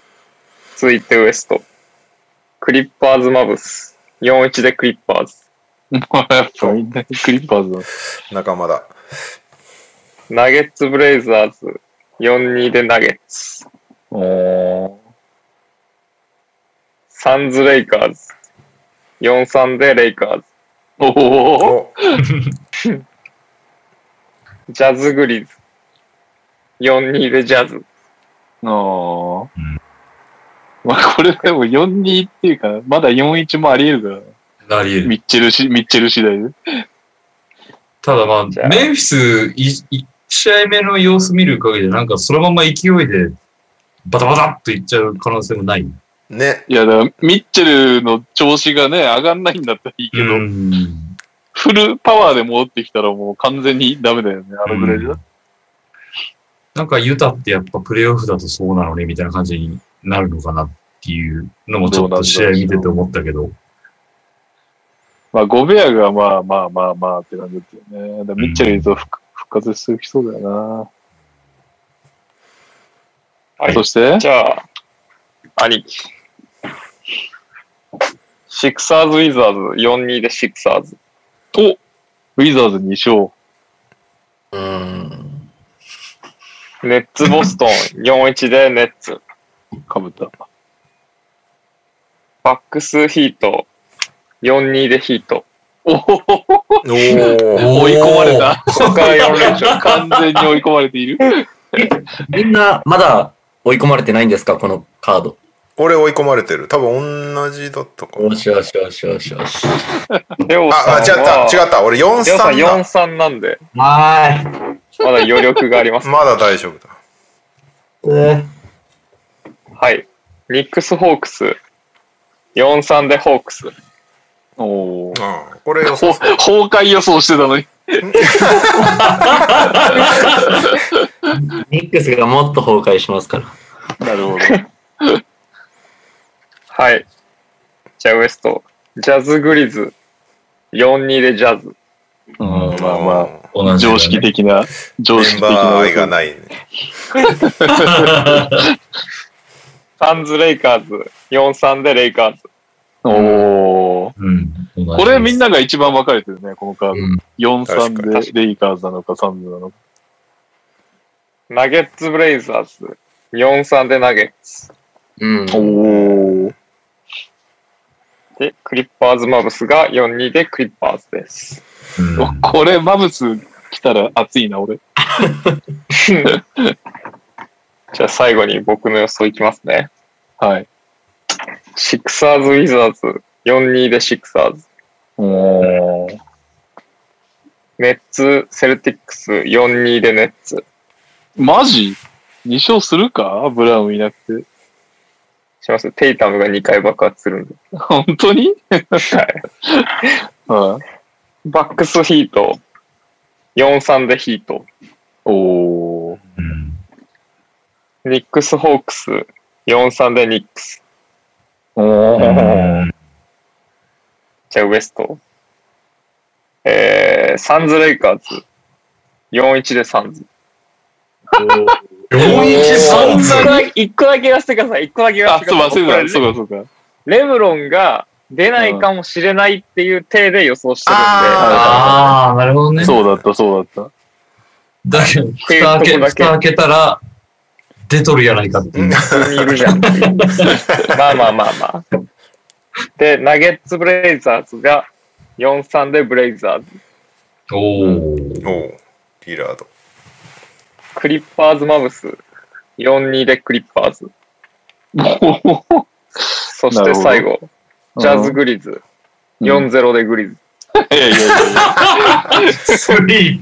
以上の4-0は俺にも見えてこないんだけど、強気やなてかスイープが俺とカズマしかいなかったね今日今年分かんなかった。うん確かにけど、まあ、強いて言えば、ネッツ、セルティックスは、そうね。ちょっとうん頭をよぎったけど、ただなんかネッツもそんなに集中力持つのかよくわかんないしね。たまたま噛み合っちゃうと一回ぐらい負けそうな。でもリスナーもパッと見スイープそんなに予想してないかもな。うん。ユタグリズリーズ4-0がめっちゃ多いかな。いや、もう残念でしたね。残念だね、君たち。ね。君たちも意外と初めてジャズグリズを外したリスナーはもうなんかなしでいいんじゃないですか、もう。スイープ予想しててダメだった人はもう対象外なんで、ね あの、敬意が足りないんで。NTR に NTR に対する対象外案件敬意が足りないんで。いやー彼らも、このディロン・ブルックスという2ワードを覚えてるね。昔からいいと思ってたんだよつってね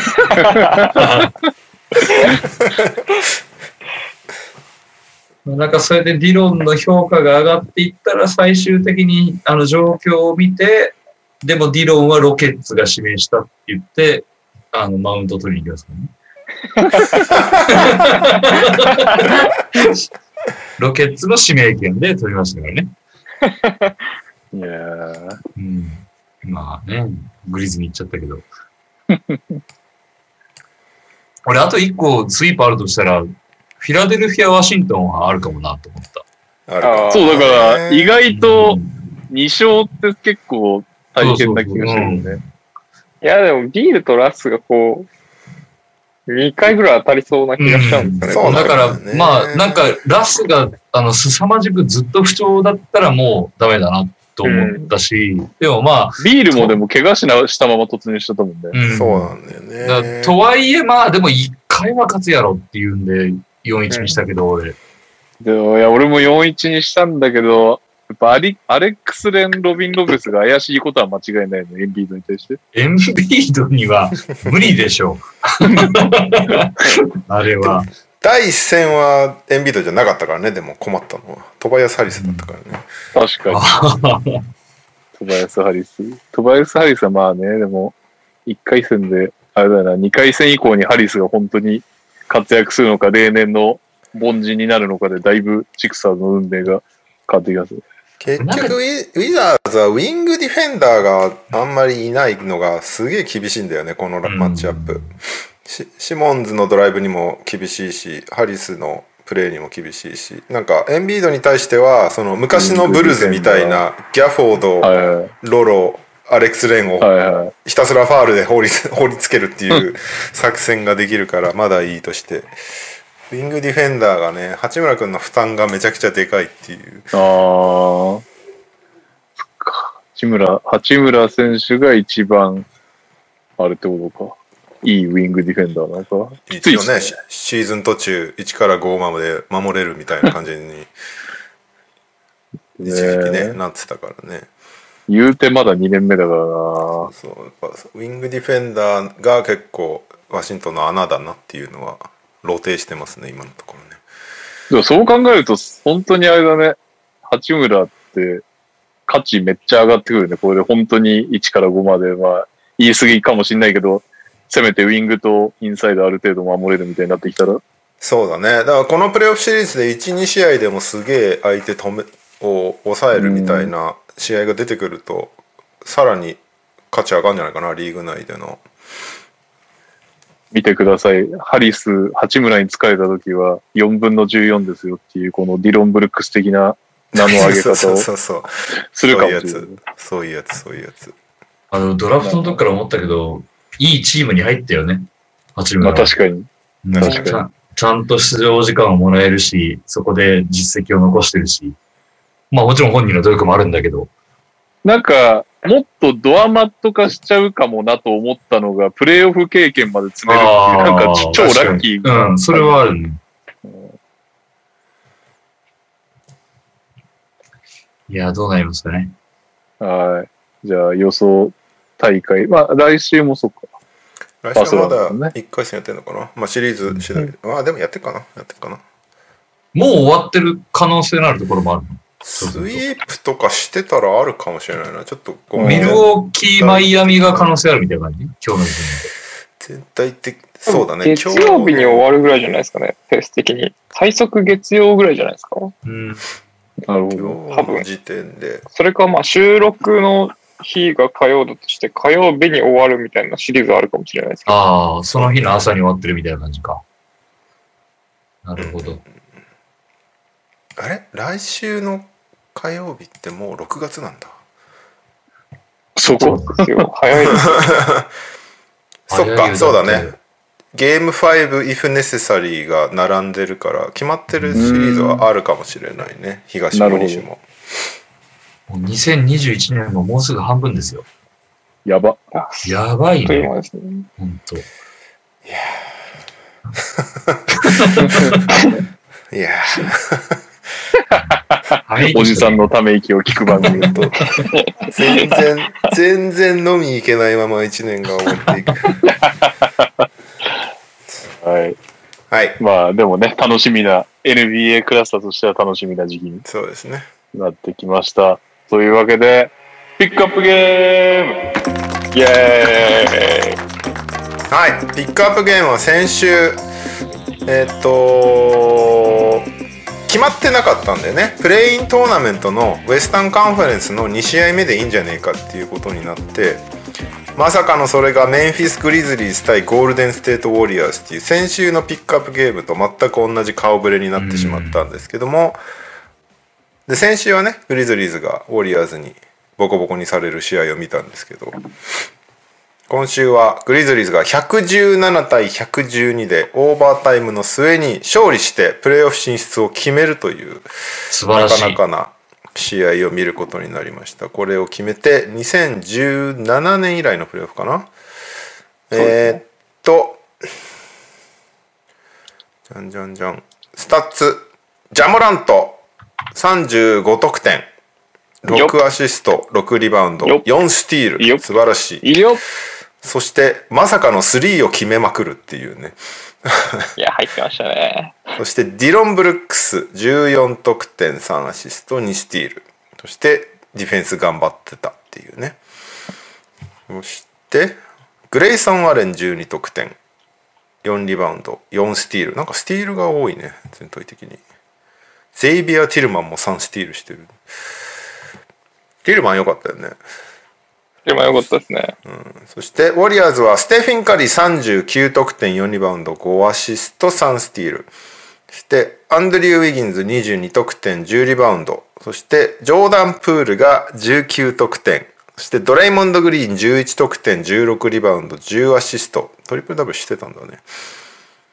です。ファイト。これはどういう順番でいきましょうかね。先にグリズリーズメンツに喋ってもらう先に違う人たちが言ってグリズリーズの言葉をいただいてにゃお先生に締めてもらうかいやいや、そうしましょう。そうしましょう。まああれかな？なんかこここまではさずっとジャモランとジャレン・ジャクソンっていうグリズリーズを期待して見続けてた中、なかなかそうはならずずっとディロン・ブルックスとバランチナスがすごいねみたいな試合を見続けてきたんだけど 我々としては、この試合になってようやくねバランチナスがねファールトラブルで出れなくなったりとか、でジャレン・ジャクソンはジャレン・ジャクソンもファールトラブルか一応。先発だけど15分しか出てなくて結局あんまりプレーしてなくて、どうなんだみたいなところで、まあ、ティルマンが活躍したりとかなんか。でやっぱりあれだよね。あのモラント・ブルックス。まあブルックスはね割とずっとコンスタントに活躍してくれてたんだけどモラントがこの大舞台で大活躍してくれたっていうのが見れてよかったなっていうのが一番の感想かな、そしてこんだけ3決めれることあるんだっていうのがましたね まず10アテンプトがほとんどないですね。そうだよねうん。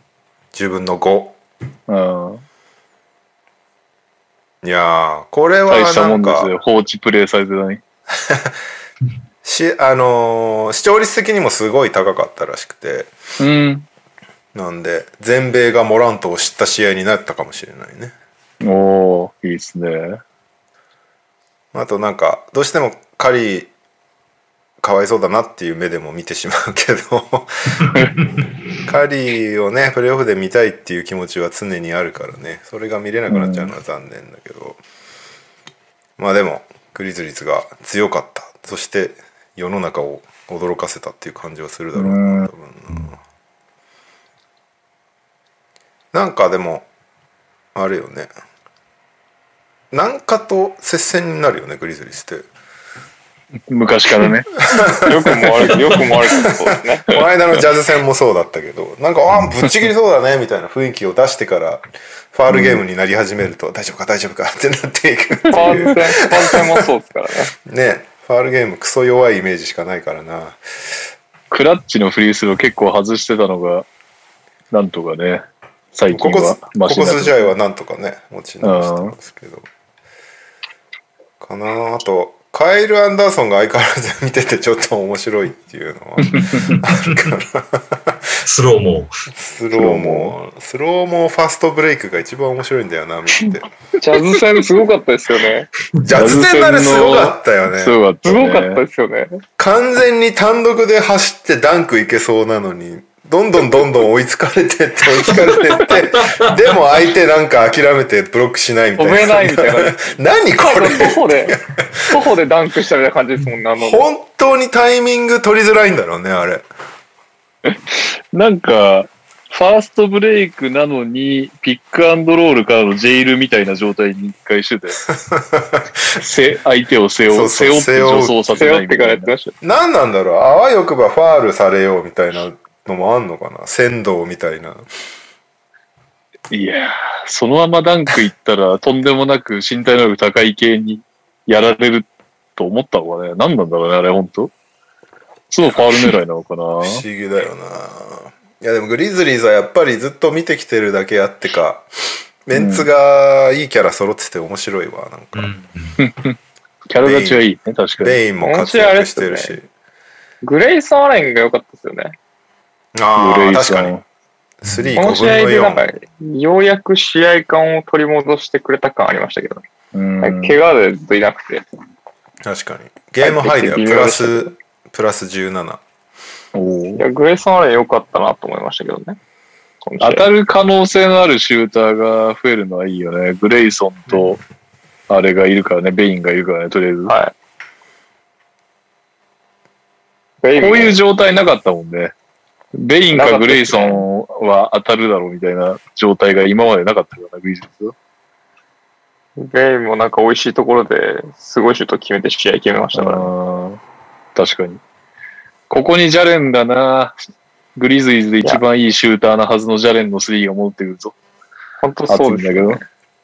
ジャレンは結局、な、なんなの？プどんぐらいプレイすんの？今後。いや、普通にでもファールが止まらないっすね。結局、ファールだから出てなかったみたいなことでいいのかな？この試合は。まあ大体そんな感じだね。ファールの方が先行しちゃうんでね。ジどの試合もそうじゃないですかね、多分。ジャズ戦も24分。あ、4ファール。ジャズ戦はなんかでも、最後の最後に一番いいところでスリー決めてくる。そうだったね。やってくれてましたね。うんジャレンはな、本当もうなんかどっかで、その、本田圭佑のケチャップ理論が起きれば、すげえ有利になるんだけどな、ウィズウィズ。ゴベアもさすがに、てかなんかゴベアとのマッチアップとかきつかったな。うんあの、基本的にはバランチャンスがやるんだけど、中でどうしてもジャレンがやるときとか普通に押されてたね。ゴベアも、もう最初はひょろかったから、ジャレンもちょっと見習って筋トレするしかない。あのスリー入り出したら強くなんだけどなね。バブル、バブルグリズリーズね。バブルグリズリーになりなるんですけどね。はい。そんな感じかじゃな。右さんすか？えー、まあ、グリズリーズの話はもう二人がこの後ちゃんとやってくれると思うんで簡単にいきますけど、なんだろう、まあ、見ててすごく楽しいチームでしたね。お、ありがとうございます。本ありがとうございますと、ジャモラントがこんだけやるとやっぱりいいねっていうところもあって、あと、まあまあ、分かっちゃいたけど花があるんです、すごく。うんジャモラント。うん。それ決めるんだみたいなシュートも、なんか空中でいろいろ動いて、うんレイアップして入れるとかっていうのもあって、なんか全然カリーも食ってた感じがあるし、うん。うん。ああ、すごいね。やっぱスター性あるな、この選手は、と思って見てました。はい。あと、あの、いこの後のユタ戦もそうだったんだけど、土壇場のセットがなんであんな簡単に決まるんだろうっていうのはグリズリーズが。うんおー。うん、確かに。あの、この試合だとベインだっけ？確か。はいなんか、あの、コート全体にすごくストレッチして、やったところでベインが走り込んでカウントもらってっていうんで決まったでしょ？決まったね。あれも、ウォリアーズのディフェンスミスなのか、なんか、あの、メメメンフィスの方の、さあの戦略勝ちなのか、うん。まあちょっと見てる限りじゃ、俺の理解力じゃ分かんなかったんだけども、あんな簡単に開くかねっていうぐらい開いて、で、いかにも手前のやつにもらって、うん。すぐファール、スティールは防い防いですぐファールうん。もらっとこうみたいな雰囲気を出しつつ、逆サイがめっちゃ走ってる。うん。あれもだって走り勝った感じでしょ、完全に。走りが裏、ったね。うん。あの、バックドアみたいな感じで、うん。うん、やったやつだったから、あすげえなって。まあ、その、この後ユタのやつも、なんか、あれはディロンか。ディあれマルクスかディロンですね。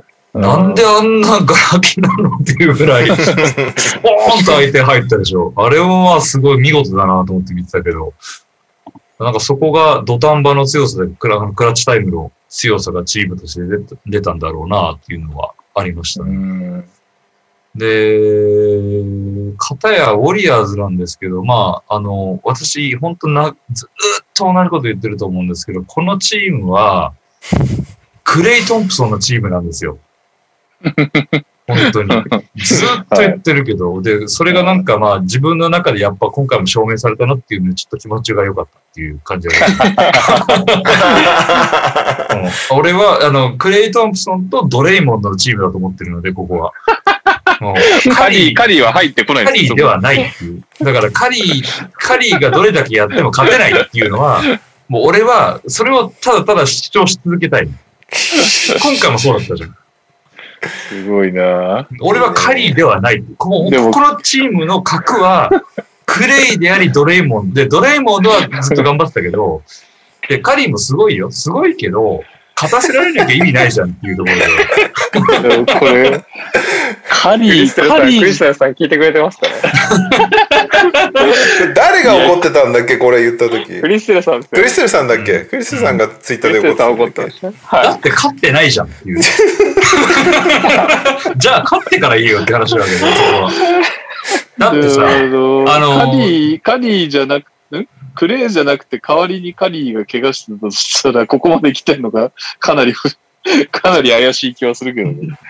どうだろうでもそのケースがなかったからあれだけど、俺、むしろ、なまあ、ずっとロケッツがやってて、まあ、ロケッツは結局勝てなかったっていうのはあるんだけど、はい。やってて一番嫌なのはやっぱクレイ・トンプソンとドレイモンドだから、うん。だからそこはもう本当に思っていて、まあ、まさに今回もそうなったなっていうので、もう俺はなんか、これは主張し続けたいなって思っていて、なるほど。うん。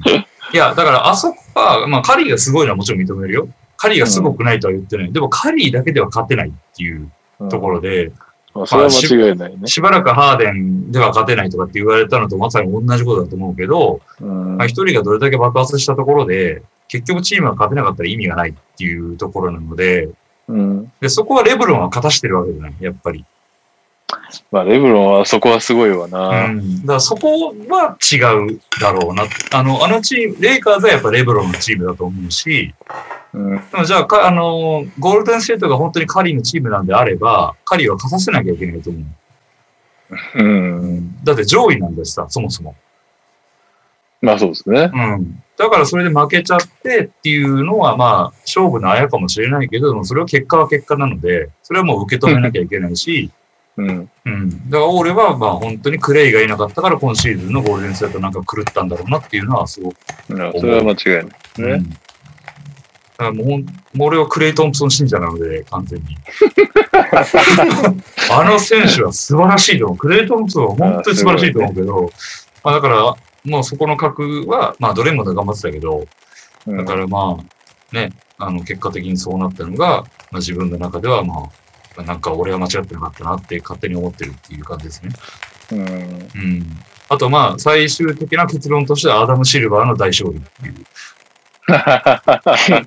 これだってゴールゴールデンステートかいうん勝ってたら、プレイントーナメントやった意味あったっけっていう感じになるでしょ。そしたら。ああ。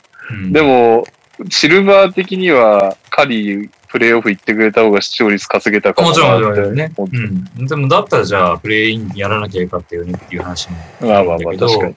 うんまあ、それでなんかゴールデンステートファンからプレイインのおかしいとかって言い始めてるのが、俺はもうなんか見ていて滑稽だったっていうか。いるんだ、いやいやいやいやいや。それをなんだ言っちゃダメですよっていうところが。うん。いや、だそういうルールで始まったんだからさっていうところなわけじゃない。うんねそれを今言うなよっていうのはね。プラス9番とレブロン君も言ってますけどね。そうそうそう。それも良くないと思う、もちろん。だけどまあ、あの人たちはなんやかんや勝ってきてるから、9番は、ねあのもうあや怪しくなくなってきたってなってからもう黙ったからね さすが。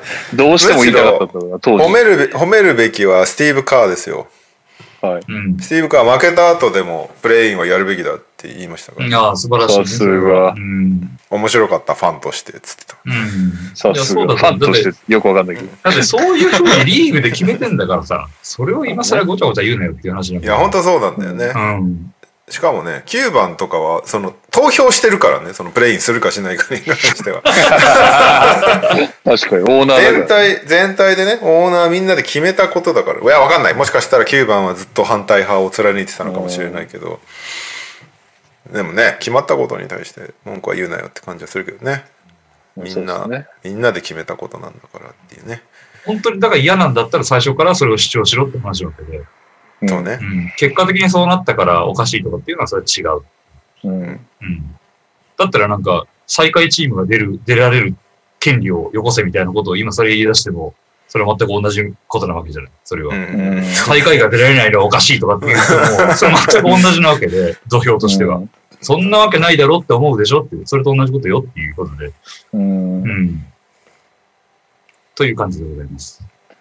じゃあ、俺行こっかな。右さんと、まあ、ある意味通ずるところはあるというか、まあ、その、カリー一人しかいなきゃ勝てないっていうのはまさにその通りだと思うんだけど、まあ、俺は代わりがクレイでも勝てないと思うけど、どっちか一方だとね、いや、っていうのがやっぱり、あれだよね、プレイ始まるのがもうカリーしかないですよね、うんゴールデンステート。まあ、この、このシーズンの最終戦でやった時から、多分グリズリーズ的にも、あ、やっぱそうだよねっていう再確認に入って、この試合を迎えたと思うんだけど、結局カリーだから、まあ前回よりももう厚めに、ディロン・ブルックスがガンガン当たるのもそうだけど、もう早め早めのダブルチームで、カリーにとにかくカリーから剥がすっていうことをやって、で、そうすると当たり前だけど、パスを出させると4対3の状況になるんだけど、ドレイモンドはまあ最近シュートが入んなくなっちゃって、パスはうまいけど。し、まあ、あとはアンドリュー・ウィギンズはシュートまではまあ行ってくれるから、カリーの後ウィギンズ行ったらまあ、ドレイモンド・ウィギンズに入るんだったらマシかな。4対3がマシになるのかなって、まあ、ジョーダン・プールも、プレーオフチームのローテに入るかって言ったら微妙だけどだいぶ成長してるし、他のやつよりはマシかなっていう雰囲気なんだけど、結局その4対3の状態で崩せないっていうので、なんかやっぱりこう、カリーだけじゃ勝てないっていうのが、なんかこう、俺の中ではその、デプスでそもそもグリズリーズにやっぱり負けてんなっていう気がしたかな。ロールプレイヤーの質がちょっと、今年はさすがにグリズリーズの方が上だった気がする。うん。で、グリズリーズは特にあの、結構ジャスティス・ウィンズローにチャンス与えたせいで負けてた期間とかがあったんだけど、うんがあったり、あと、ブランドン・クラークか。ブランドン・クラークはシーズン最終戦の方の、えーっと、ゴールデンステート戦は出てて全然ダメでっていうので、結構それなりに他のチームでも、ローテの一角に入りそうな奴らを切って残った10人で戦ってるんで、まあやっぱりそれなりにみんな見どころあるやつが残ってんなって感じはありましたかね。まあ、ちょっと KD いなくなってクレイが怪我でってなるとね、ちょっと厳しいっすよね、さすがに。まあ、あとは、モラント3もすごかったんだけど、あれだよね、なんか最後の方とか、もうその、あの身長、なんかさ、ヤニスがずっとさ、プレイオフでは中固められてダメだみたいな話があって、でも結局モラントもさ、勝負どころでは別に3打たないから、うん中固められてダメだ理論が同じはずなのに、それでも決めてくるっていうのがやっぱり、そこはすごいのかなっていうふうに思いましたかね。モラントあれ、オフシーズンめっちゃやってるんですよ。オフシーズン、リム周りの練習すごいしてて、この前のオフシーズン。うんその成果が出てる感じはありますね。なるほど。相当なんか空中技みたいなことめっちゃやってたんで、うん。ここに来てそれがやってるのと、あとフローターが普通、普通になんかこう正確に入ってたのがすごかったですよね。うん。まあ、最後のね、フローターの率なんてもうたかが多分知れてるはずなんだけど、最後の最後に決めるのがスター性はあるかなって気がしたかな。まあ、ディロン・ブルックスディロン・ブルックスは、この試合はシュートも入ってなかったですからね。ジャズ戦は入れてたけどね。あ、そう、ジャズ戦、デビュー戦だったんだね。プレイオフデビューで31点はまあまあすごいんだけど、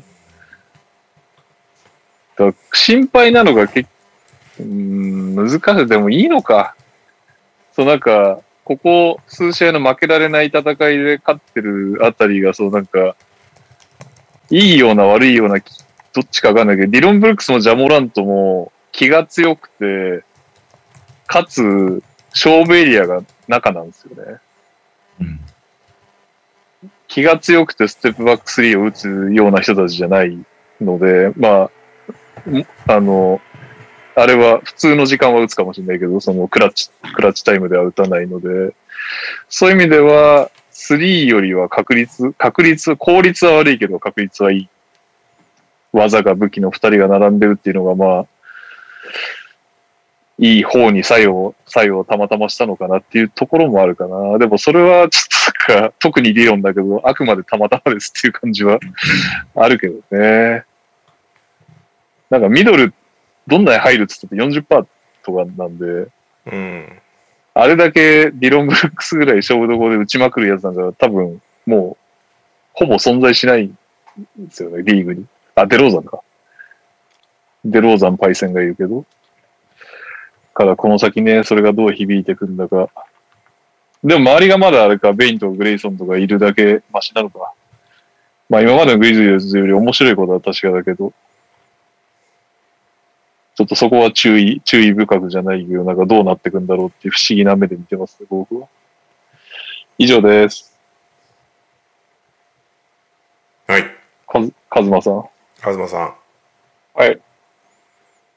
いやー、めちゃめちゃ痺れたっていうのがまず一個あるんですけど、この試合やっぱりティルマンとグレイソンとベインの活躍が良かったとはすごい思ってて、特にティルマンなんて、あの、出場した瞬間とかひどかったじゃないですか。なんかポロポロポロポロやってたじゃないですか。うんあれ、ボードに当てたのってこの試合だっけ？そうですね。そうだよ。で、現地のファンとかも、この勝負にまだ準備できてないテールマンはみたいな、下げろみたいな感じで、結構お追いされてたんですけど、まあ僕もしてたんですけど、おじさん下げろって。ただ、まあ最後の最後に。そうですね。大学でこう経験積んできたのも4年間くらいいますよね、ティルマンちゃんと。そうだ、4年行ったんだっけ？ベインも確かしっかり通ってるはずなんですよ。ええで、グレイソンも通ってるじゃないですか。はいはい、グレースはね。で、まあ、その3人がこう、しっかりこういう舞台で活躍しきったっていうのが結構でかいのかなとは思ってましたし、グリズリー、あ、ウォリアーズ的には計算外だったところの、なんていうんですかね、活躍になるんじゃないかなとは思いましたね。まあ、ティルマンもなんかこの試合は準備できてなかったよね、それはね。あんだけバランスチャンスがファール込んじゃってね。まあ、それはあるかもしれないですけど。でもまあ、その3人が本当になんかよく頑張ってくれたなっていうのは、試合通して見て思いましたし、特に終盤のティルマンとベインとグレイソンかなり頼りになったんで、よかったかなとは思いますね。あとはまあ、さっきトニーさんもおっしゃってましたけど、こうカリーから始まるってところをしっかり守れてて、カリー多分8個か7個くらいターン伸ばしてますよね、この試合。だからまあそこをしっかりこう潰せたっていうのは大きいかなとは思いましたね。で、まあ、ウォリアーズは、正直あの、ドレーモンドの最後のシュート入ってれば、負けてたじゃないですか、グリズリーズが。うん多分。ただ、パリ7ターンオ7ターンノーバースか？ーバー。うん。まあ、そこはしっかり潰せたの良かったですよね。まあ、ドレイモンド6ターンオーバー。ああ。ディフェンスはまあ頑張ってましたよね、グリズリーズ。うん。ただまあ、こうカカリーに次ぐ人というか、ちゃんと決められる人っていうのが出てこなかったのが厳しかったのかなとは思いました。まあ、今年のウォリアーズを象徴してる感じではあると思うんですけど。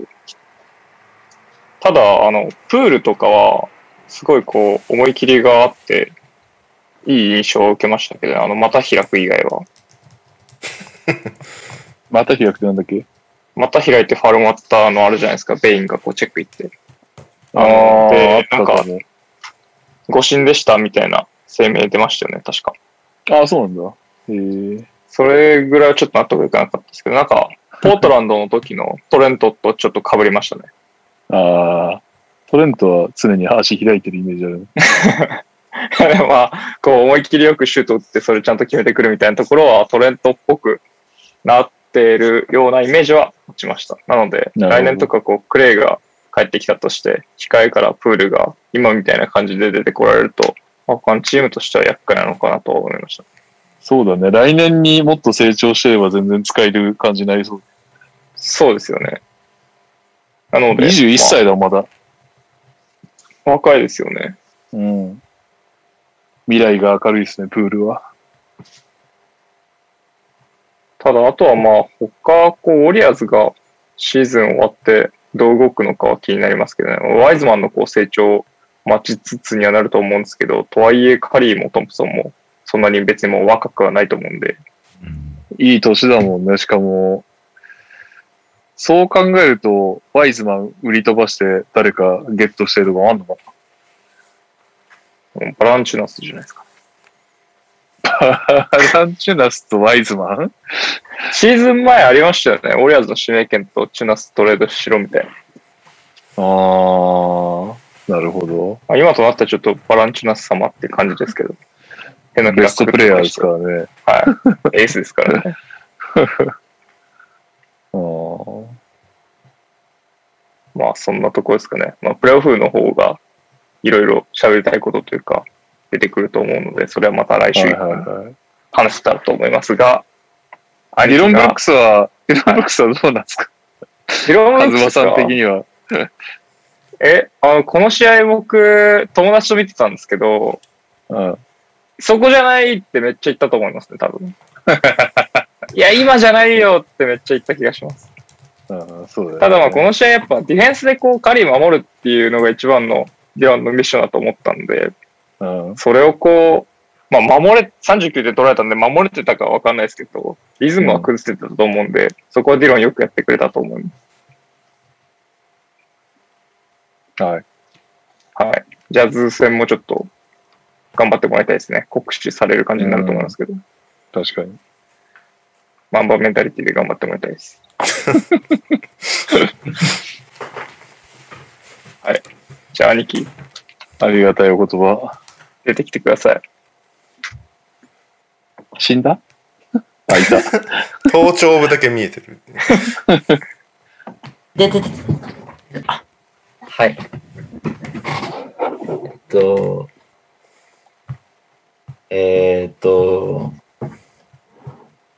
まあ、昔から、すごい注目してたディロン・ブルックスが見直されてよかったな。バンドワゴン、ディロン・ブルックスさん。まあなんかディロン・ブルックスは、その、トニさんとかカズマから、昔から、あいつメンタルバグってますよみたいなこと言われてたんで、うん。結構もうその先入観で見てるんで、まあこの間のプレーオフの大爆発とかも、うんまあなんか、それがうまく働いた、そういう試合だったんだろうな、ぐらいに見てたんですけど、うん。なんだろう、グリズリーズ、ブルックスはそんなにこの試合印象は残ってないんですけど、あの、チームの雰囲気というか、今さっきロスター見たんですけど、最年長で30歳なんですね。うん。で、その次が29歳のバランチュナスとかで、ほとんどが20代前半のチームらしくて、で、あの、さっきカズマが言ってたんですけど、グレイソン・アレンとか、ティルマンとか、ベインとか、そういう若手で経験もそんなない子たちが、こういう大重要なところで出てきて、まあビッグプレー結構したじゃないですか。うん。で、まあなんかそういうのを与えられる環境もあるし、アピールする、なんていうんですか、アピールする機会がちゃんともらえるっていうので、こう、チーム全体がこうやる気に満ち溢れてる感じがすごいあっていいいいこと言った。それはジェンキンスのいい部分だな。うん。なんか、この試合に限っては、オーバータイムとか、ディブルックス・モラントよりそいつらの方が活躍してたと思うんですよね。うん。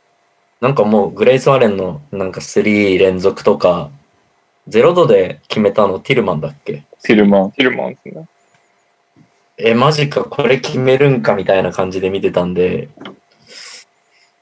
まあ、それを思い切りよく打って、こう、喜べるっていう、そのシーンを見ただけで、こう、あ、なんか、うん、いい感じにチームがこう盛り上がってるんだろうなと思って見てましたっていうのが一番印象に残っていて、あとは、あれですね、なんかモラントについては、僕のイメージしてたプレーと結構違うんですよ。ハイライトだけ見てたプレーと。うん。なんかもっと身体能力ビュインビュインでガンガン抜い抜き去って、華麗に決めるみたいなイメージだったんですけど、はいはいはい。まあまあ、こう、スピードでいくと読まれるじゃないですか。うん。なんかそれよりはスクリーンとかうまく使った後に体うまく入れて、まあ寄せつつフローターかアリウープパスみたいな、うん。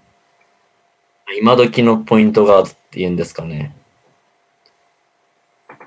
のイメージが強くて、で、この試合も勝負どこフローター連続で決めたし、うん。この間のプレーの初戦もフローターやたら決めてたんで、うんこれって結構たまたまというか入りすぎなんですか？なんかシーズンのスタッツ見るとあんまり入入ってないじゃないですか。シュート率的に。入ってないですね。この2試合すごいけど、いや、この2試合やっぱいい方だと思うよ。多分、スパーズ戦ぐらいからいいっすよね。フローター。うんなんかこの駆け引きからのフローターとかドライブがこんだけ効率よく決めれるんだったら、なんていうんですかね。止めようないなって思ってみ見てました。なんか一番やりづらいな、うんこれ。なんか、最近のローズみたいな感じですかね。なんかイメージ的には。すでに。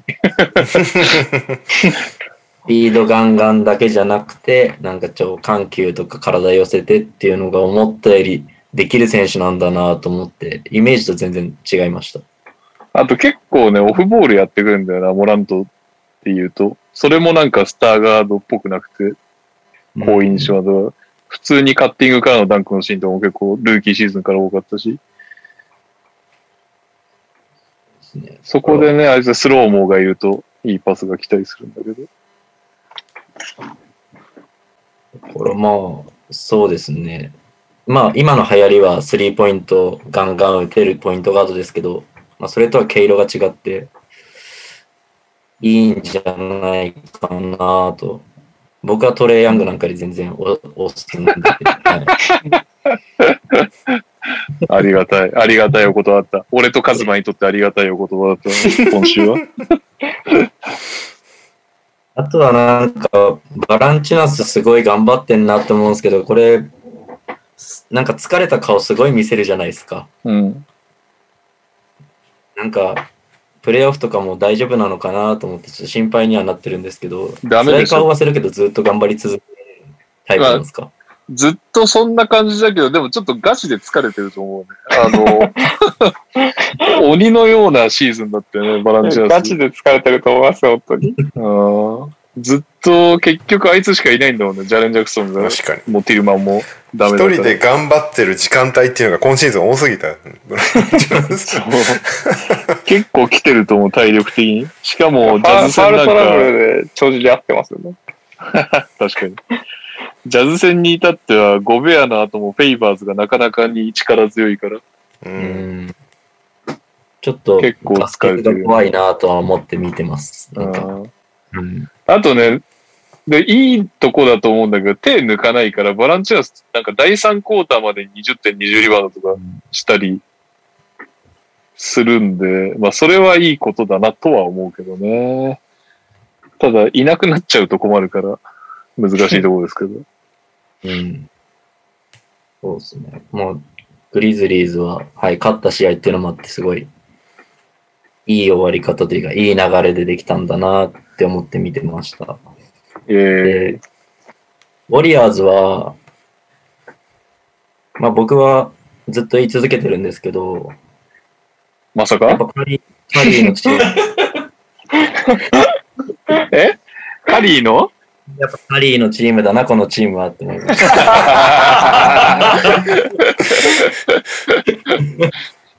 いや、あの、カリーいて勝てなかった、はい、プレーオフいけなかったっていう現実は間違いないんですけど、このメンツであのプレースタイルでよくここまで引っ張ったなっていう印象しかないんで、あ、それで思い出したよ。カリーが、まずね、記者会見でチームのこと褒めてて、こいつすげえなって思ったよ。なかなか厳しかったでしょ、今年って俺も思ったんだけど。そうですね。やっぱりチーム的に厳しかったなとはうん。見てもやっぱ思うところだと思うんで、で、やっぱブルックスなんかもベタ好きだったし、うん。他のどのチームもどうしてもがっつりつくじゃないですか、どの試合でも。うんつくね。疲れるじゃないですか。うんこの状態でやっぱ、うん、取り続けるって、どんな感覚してんだろうなって思っちゃいますね。うん、ちょっとい異次元だなとは思います。まあ、ただ、その、ダブルチームとかされた時に結構的確にちゃんと裁くんですけど、うんその後がどうしても続かないっていうのがあって、続かないね。その強かった時はクレイ・トンプソンだったり、デュラントだったりがいたって考えると、まあ、そりゃ強かったなとは思うんですけど、うん。うん、そうなると、やっぱ、すごい今年頑張ってましたけど、ウィギンスだと少し、そこがまだ、うん、そのレベルには達してないかなっていうところで、どうしても勝ちきれないんだろうなとは思って見てました。ウィギンスはね、2番手ですらなかったなあの試合以外もなんか、3番手、4番手なイメージだなちょっと最後のオーバータイムかなんかのスリー打った時のエアボールを見て、ちょっと違うのかなとは思いましたけど、ただまあ、若手を結構頑張って今年は使ったシーズンだとも思うんで、ウォリアーズうは。ん。まあ、使わざるを得なかったとは思うんですけど、うん。そんな中で、まあ、プレーオフ争いまで行ったのは、うーん、どうなんですかね、プレーオフ行きたかったとは思いますけど、すごいなと僕は思うシーズンではありました。はい。なので一番、一番決めてるやつが42%スリーだもん。信じらんないね。うんでもカリーなんか、よくプレイオフとか聞いてると、史上最高のポイントガードって言われて、まあそうなのかもしれないけど、2番寄りだよね、本当にプレイスタイルがね。うん。そうハンね。ドルも、ハンドルもめっちゃできる2番みたいな。うんまあ別にいいけど、最高のポイントガードなのかもしれない。確かそうですね。まあ、カリーは文句なかったと思いますし、ドラモン、ドレイモンドも頑張ってたなと思いますけど、さっき話題に出てたように、なんかこれからどうしていくのかな、ウォリアーズはっていうのをちょっと気にはなりますね。ファンではないですけど。に。うん。あちょっと頭打ち感あるよね。うんうん。いや、マジでワイズマン飛ばすはあるかもしれないね。やっぱその、右さんが言ってたように、カリー頼りだと、これ以上はやっぱ見込めないと思うんで、まあ、クレイが戻ってきて、ワンランク、ツーランクアップすると思うんですけど、まあ、何かしら、やっぱ時代の流れっていうのもあるんで、いろいろ変えていくんだろうなとは思うので、そこは楽しみに見たいなとは思ってます。あとさっきも出てたけど、二人とも年なんだよね。うんううん。ん。33とかですね。そうね。ちょっとまあ普通なら今後ピークとして下がっていくだろうなっていう。まあ、その中でちょっと36歳ぐらいでもまだガンガンやってるちょっと化け物みたいなやつがいるけど、あの、まあそれは例外として、まあどうすんだろうなっていうところだよね。1、2年経つとマジで状況変わるね。リラードうん、マコもそんな感じだし、うん。うん。うん。ラスどんどんも怪しい新しいスターに。ああ、怪しいね。じゃあ、そんなとこっすか？はい。はい。よし、じゃあ、ピックアップシリーズ決めます？ねどうしようね。シリーズ、シリーズ。どうしようかな。もう、サンズレイカーズじゃない？そうね。サンズレイカーズかな。もしくは、ローズボン宣伝のためにニックス、ホークスか。まあでも、サンズ、サンズ祭りで、プーチンさんのね、ツイートとか拾ってる方が面白そうな気がする。あとは、八村君の活躍を見届けるべきかどうかっていう。いやー、いいんじゃない？八村選手の情報だけ流せば。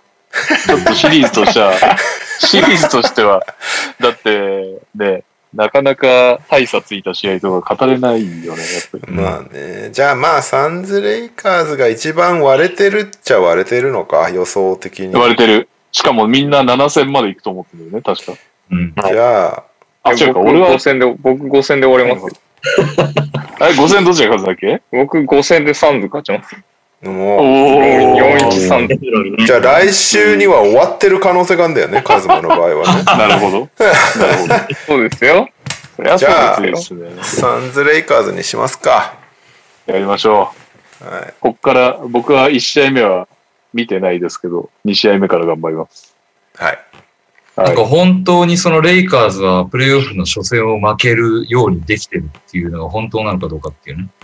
ああ、レブロンがね、レブロンは大体うん。初戦負けて、そこから4立てするみたいのあるからね。はい。じゃあ来週か、もしくは来週以降になるかもしれないですね。レイカーズ、サンズが第1回戦のピックアップシリーズです。ういああ全部見るぞ。で はい。でもいつもより長いありがたいお言葉でしたね。ありがとうご確かにざいます。ロングバージョン大で。変ありがたかったです。はい。あ、普通だが。失礼しました。一個だけ、え？一個だけはいブレイキングニュースがおう個人的に気になる。まだ確定情報じゃないみたいなんだけど、ニューヨークタイムズがザ・アスレチックを買収するかもしれないっていうへえ。気になるっていうのが出てきたので一応まだ確定じゃないみたいですけどうーん。アスレチック一応有料会員なんだよな、俺。俺もむしろその有料モデルジャーナリズムにおける有料モデルを突き進めたのがザ・アスレチックだからねうーん。以上ですどうなりましょう。はい。えー、では、普通歌でございます。再び登場 TK です。今シーズンもプレーオフ盛り上がってますね。一方で、その裏では半分のチームがオフに入り、NBA から去っていく選手もいることでしょう。さて、私が昨年の11月の終わりに、今オフでさよなら NBA 選手になりそうな選手はというエンディングのお題を送ったのを覚えていますでしょうか？あったね覚えてますね。そのネタは無事にエンディングで採用され、皆さんの答えがいただきました。そこで今回は皆さんの答えとその後選手たちが実際どうなったかを振り返ってみたいと思います。以下、ネットで調べた結果ですので間違っているかもしれませんがご容赦ください。えー、トニーさん、私ですね。お覚えてないでしょう。私はブルーのカブクロと言ったらしいです。あ俺これだけ覚えてる えー、カボクロはこのエンディングの収録直後にロケッツと契約しました。シーズン前のスクリメージでは活躍して話題になってましたね。しかしながら、シーズンは6試合のみの出場でロケッツからウェイブされていました。そしてなんと2021年2月にフランスバスケットボールリーグのリモージュ CSP というチームと契約。まさにさよなら NBA となりました。ちなみにリモージュ CSP は現在フランスリーグ18チーム中9位で今夜試合があるみたいですよ。カボクロはフランスリーグで平均12.5得点、5.7リバウンド、0.6アシストを記録していました。まだ25歳なので NBA 復帰を目指してほしいものです。続きまして、レオさん、はい思い出せず、思い出せずですか？全然思い出せないですマイケル・ビーズリー。おおビーズリーは昨年7月にネッツと契約しましたが、その後コロナプロトコルに引っかかり出場機会がありませんでした。今シーズンは契約していないみたいです。ネット記事によると2月に行われた G リーグのバブルに参加予定だったみたいで、G リーグドラフトにもエントリーしていましたが、どこからも声はかからなかったみたいですね。かっこジェレミー・リンがウォリアーズ参加と契約を結んだのもこのドラフトみたいです。現時点でビーズリーはフリーみたいです。まだ32歳、さよなら NBA となってしまうんでしょうか。なるほどね。なってるじなってしまう。いや、この永遠にって意味じゃないですか。あ、永遠にってことね。はい。ビーズリー取らなそうだな、B リーグのチーム。右さん、覚えてます？全然覚えてないですね。ジャマール・クロフォード。悲しいやつを選んだな。クロフォードはビーズリーと同様、昨年の夏にネッツと契約し、オーランドでのバブルにも出場しました。しかし、今シーズンはどこのチームとも契約できてないみたいです。ネット記事だと、10日間契約に数チームが興味あり、とありましたが、さすがにどこのチームも取らなかったみたいですね。今でも健康そうですが、41歳のクロフォードはどうなるんでしょうか ?B リーグで一花咲かせてくれないんでしょうか？はい、にゃおさん、思い出しましたか ?JR スミス。昨年、昨年レイカーズで優勝を果たした JR スミスも今シーズンは無所属のままです。レイカーズへの復帰も噂されていましたが、契約には至らなかったみたいですね。インスタを見てみると最近はゴルフのポッドキャストなんかもしてるみたいです。ぜひ、ぜひ聞いてみてください。そしてカズマさん。覚えてます？僕、こういうのチャンパーぐらいしか言わないんじゃないですか。正解。おーおー。チャンパーは彼女と元気に元気に過ごしているみたいですね。かっこ、バイ、とあるポッドキャストより 以上となりましたそうです。その、ね、情報間違ってます。彼女じゃないですよ。奥さんです。そうだよね。あそっかそっか。結婚したんだ。ゴールインはいしたん。だ幸せな家庭を築いているでしょうっていう感じですね。でしょう。バスケに一区切り、一区切りついてね。いいね。はいうんいいですね。すげえな。チャンパーが出る出ないとか言ってた時代から数年でここまで帰ってきたんだな、グリ 感慨、感慨深い。すごいですよね。もうコンリー出して2年でプレーオフ出てますからね。やばいよね。すごいですよね。結構すごいと思うんですけどね。ね。2年目か。2年目ですからね。うんというわけで、エンディングでございます。中井さん、、はいあカズプロ？や、あのー今日、あの、はいなんだっけ、なんちゃらクイズ作ってたんで、5分で、5分でやっていいですか？どうぞどうぞ。どうぞどうぞ。なんか来週やりましょうにはこれ、捨てて捨てて捨ててそうなんで。はいはい。やりましょうやりましょう。もうえちなみにカズプロはないの？ちなみになんですけど、僕今カズプロの話しようと思ったんですけど、うん。カズプロ、あの、過去一番課題曲が難しくて、僕、あの、送ってきてくださった方にギブアップしようかちょっと迷ってるぐらい。この曲くださいって言おうかめっちゃ迷ってそんななんか、そんな難しい曲ってあるんだって。いいいや、めっちゃむずいんですよ。なんか、超おしゃれな曲で、うんえー、結構悩まされてますね。おしゃれなら大丈夫じゃん、カズマならね。いやいやいやはい、以上です。はい。じゃあ、クイズ行きましょう、クイズ。忘れてたよ、その存在を。いや、僕も忘れかけてました。ちょっと、じゃあメモ帳に書いてあるんで、サクッといきます。3分で終わらせて、当ててください。じゃあヒント1からいきます。はい。はいです。1993年2月9日生まれ。もいい若い。くつですか？若い ?1900 いくつですか？え？何う、年 93?27、?1993 年の2月9日です。僕の8。2個上とかですよ。めっちゃ若い。これもう多分、キズマがすぐ答えちゃうな。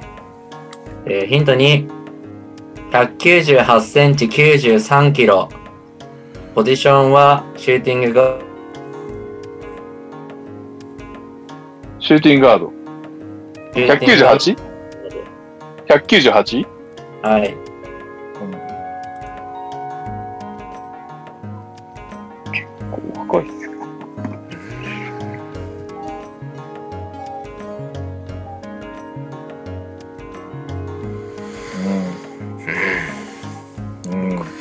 わかりません。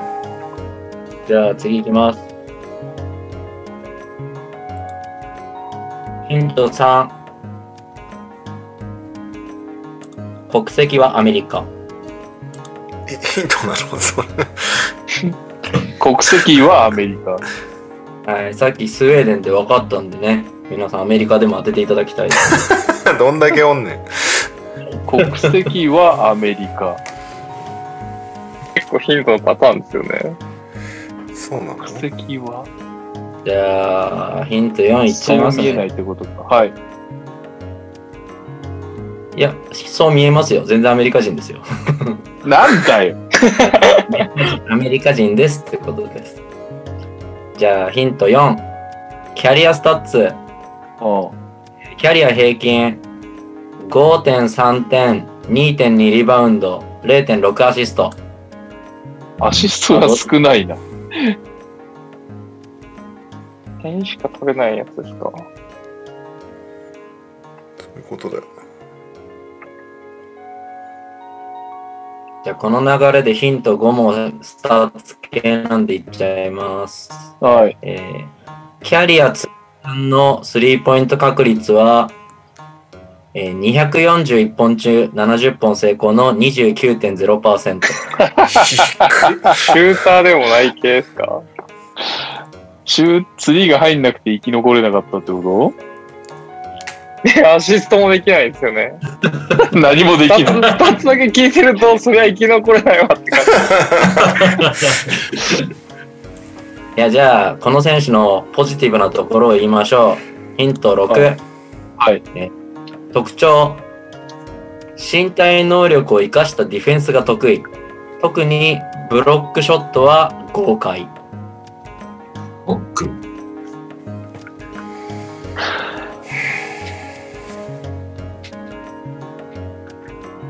あはい。え、はい。はい、とか言って。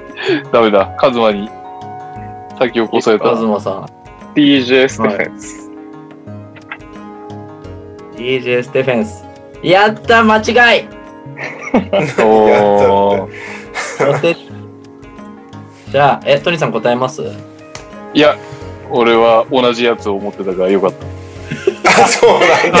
やっぱステフェンスですよね。えーブロブロックが豪快っていうだけだけど。ヒント7、えードラフトイヤー、ドラフトですね。えー2014年の2巡目32位です。2014年。チームはまだですよ、チームは。指名チームはまだですか？名チーム来たらもう分かっちゃうだろうからね。まだですよ。まあ、あ、でも今言っとけばこいつは今僕お手つきなんで。42。2014年、ウィギンズとかだよね。そうです。2014年はウィギンス、エンビードの年ですね。あークラビーンとかだな。2014年の何位だっけ？2巡目32位です。?32。ギリギリファーストじゃない。え？はい。KJ マクダニエルズ。正解。おー、よくわかったね。すげえ。すごくない？すげえ。すごい。イエーイこれはなんで分かったんですか？いや、これなんかね、こういうマイナーキャラの時は誰かのチームにひょっとしているやつなんじゃないかなと思って。あー、ロケッツってことか。そうそうそう、うんロケッツ。うわ、すなるほどごい読み方だ。そうですね。あいつそんなスリー入んなかったんだ。入んなかったね。確かに。う ん今回、あの、右さんにクイズに加わっていただくために、く 加わってはいるよ、いつも。2014-15シーズンのヒューストン・ロケッツロスターから選びました。なるほどわざわざなるほどね。ちなみいにや、残りのヒントが、えー大学はクレムゾン大学いや、もう大学全くわかんない。と、えっと、NBA の経歴が、えーシクサーズ、ロケッツう、んネッツ。うんあ、シクサーズスタートなんだ。そうだね。そうなんです。へえ。これ、大学名とかでカズマ分かった？わかんなかったです。チームで分かった？シクサーズに指名されてるのが言われてたら分かったかもしれないです。うん。でも僕はもか思えなかった。いや、わかんなかったですね。わかんなかったですね、本当。クレムソン大学ってあんまいないからね。ヒントっちゃヒントうですよねなんだけど。でも、だから、ケイジェ・マクダニエルズがクレムソンだってことがまず分かってなかったからね。わかんないね。いや、なんかあの、言われて、ああ、確かにっていう感じ。ああ。いやいや、急に会心の一撃出た。すごいっすね、これ分かったの。すごいよ。いやいやいや、すごい。にゃおを読むっていう 作戦に出る。何のクイヒント、ヒントとかもう関係ない。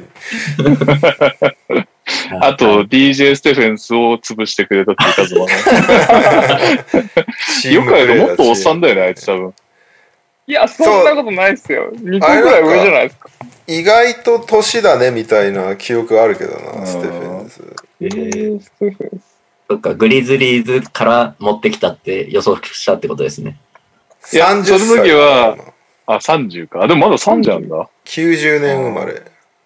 えー、ケージ・マクダニエルズはその、ウェーブされた時に思ったけど、日本に来ればいいのになと思ってね。うん。あああの身体能力お化けぶりはやっぱり派手なので、ーまあ、なんか人気は出そうだなと思う。あんな動きができる選手は多分あんま他にいないから。ーあ今ってさ、どこにいるとかって、いや、調べた？もう2017年の情報以降何もないんですよ。なんもないんだ。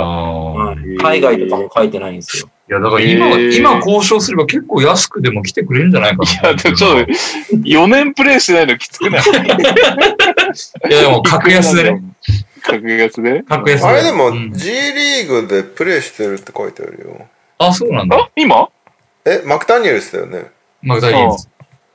グリーンズボロースワームでプレーしてるって書いてあるの。それってどこ参加のチーム？シャーロットかな？へえ。あ確かに、シャーロット今、身体能力高いやついるから。うん。ごめん、ちょっと違うかも。ちょっと待って。一応調べよう。シャーロットのマクダニエルズと関係ないですか？シャーロットにマクダニエルズいなかったでしたっけ？なんか兄弟だよね。ウルブスかなんかのと。あ、ウルブスのマクダニエルズなんですね、あれは。兄弟。はい。はい。すいません。トニさんが答えてくれてありがとう。イェーイ。気持ちよかった、今日のは。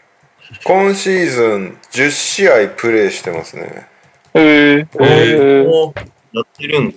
シャーロットの下部チームで。え、でも、そんなに、あれってこと？そんなに良くないの？14分ぐらいしか出てない。ああ、そんなもんなんだ。あー6.5得点。まあ10試合ってあれか。今シーズンの G リーグそもそもバブルで試合少なかったもんね。ああ。最初にチャンスもらえないとそのまま終わっちゃうんだ。まあ若手に使おうってなっちゃうんだろうな。ジマク日本に来い。日本だと人気出るぞ、多分あのプレイスタイルは。うん。いいっすね。このシングルキープができてほしいですよね。うんなんならステフェンズも来ればいいんじゃないの？確かに。どっかやってると思いますよ。ユーロだよね、多分。ウクライナかどっかでプレーしてる。ああ。はい。というわけでエンディングです。ねはーい。えー、お疲れ様です、ダブアツです。祝、レオさん、アトロク出演記念。もちろん皆さんもちろん皆さん聞かれてると思うので、今回のレオさんのトークの一番良かった話でお願いします。おにゃおが聞いてないに、ない、いくらかけようか。いやいやいやいや。いやいやいや、出した本も読まないのに、これ聞いてたらちょっと面白いけどね。えー、オリミラです。ディズニーランド USJ の次に作ってほしいテーマパークでお願いします。うーん。テーマパーク。結構あるからな。テーマパークと遊園地が別っていうところは厳しくいきますからね。いや、どういうこと？どういうこと？テーマパテーマパーク遊は何なの園地って別物なんですよ。違うんすか？違いますよ。富士急ハイランドはテーマパークじゃないんですよ。あれ遊園地だね。あれは遊園地、はいうん。えテーマパークはその施設のテーマのこうポートが区切られていて、そのテーマに沿ったエリアがちゃんと使えてるのをテーマパークって言うんですよ。USJ 一は？ワンテーマじゃダメなの。ダメです。USJ はテーマパークです。どういうテーマなの？ああ、ワンテーマじはゃないから。各エリアごとにあるじゃないですか。いい。あなるほど。ワンテーマじゃダメなのか。複数のテーマがあるってことね。え来年できるジブリパークは？あれはどっちなんですかね？テーマパークなんじゃないですか？映画ごとに区切られてるから OK。千と千尋ゾーンみたいな。レゴランドもテーマパークだと思いますよ。レゴランドの内部がわかんねえんだよな。内部は区切られてんの。なんなんか各エリアがありますよ。個人的な感想というか、その、あれなんですけど、あの、テーマパーク、あ、遊園地は乗り物に乗って楽しむところだと思うんですよ。ああ。うんで、テーマパークは最悪乗り物に乗らなくても楽しめるところだと思うんです。なるほど。そうですね。なるほどねデ。ィズニーなんかまさに、あの、年パス持ってる人って別に乗り物に乗りに行ってるわけじゃないでしょ。確かに散歩して帰りたいぐらいな感じだもんね。ただ富士急に散歩しに行く人は多分いないと思うので、そ。そんな物好きはいないから、まあなんかそういうことなのかなという感じがする。なるほど。あまあまだこのお題じゃないと思いますけどね。決まってないと思うんで。日本にそもそもテーマパークは少ない二個しかないとかうん。あ。今日、今回のエンディングのお題が、レオさんのトークで一番良かった話か、えっと、次に作ってほしいテーマパークなんで、一問目は多分ニャオさんが答えられる可能性が。いや、推測はできますよ。推測。大丈夫僕も聞けないんで推測での回答になりますね。なんか問題としても成立してないような気がする。オープニングって他にもなかったんですか？何個か。オープニング？オープニングは、えー、なんだっけ、自分のおへその特徴。癖になっている食べ物。えーっと、あと、聞いててうざくなるほどの自慢話だけど、聞いててうざくなるほどの自慢話は、あれですね。なかなかトントンいけないですよね。トントンいけないですねう。ん。まあ、癖になっている食べ物とか、まあでも、ねえけどな。ないけど絞り出して癖になっている食べ物だったらポンポンいけるかもしれないですね。それでいきます？それでいきますか。浮かばねえ。癖になってる食べ物。うーん。それでなんか新しいものとかじゃなくてもいいですよね。店名とかでもいいのかな。店名？ああ、その店によく行っちゃうみたいいいんじゃないですか？になる。あー、とりあえずこれにしとこうかな。僕も決まりました。わかりました。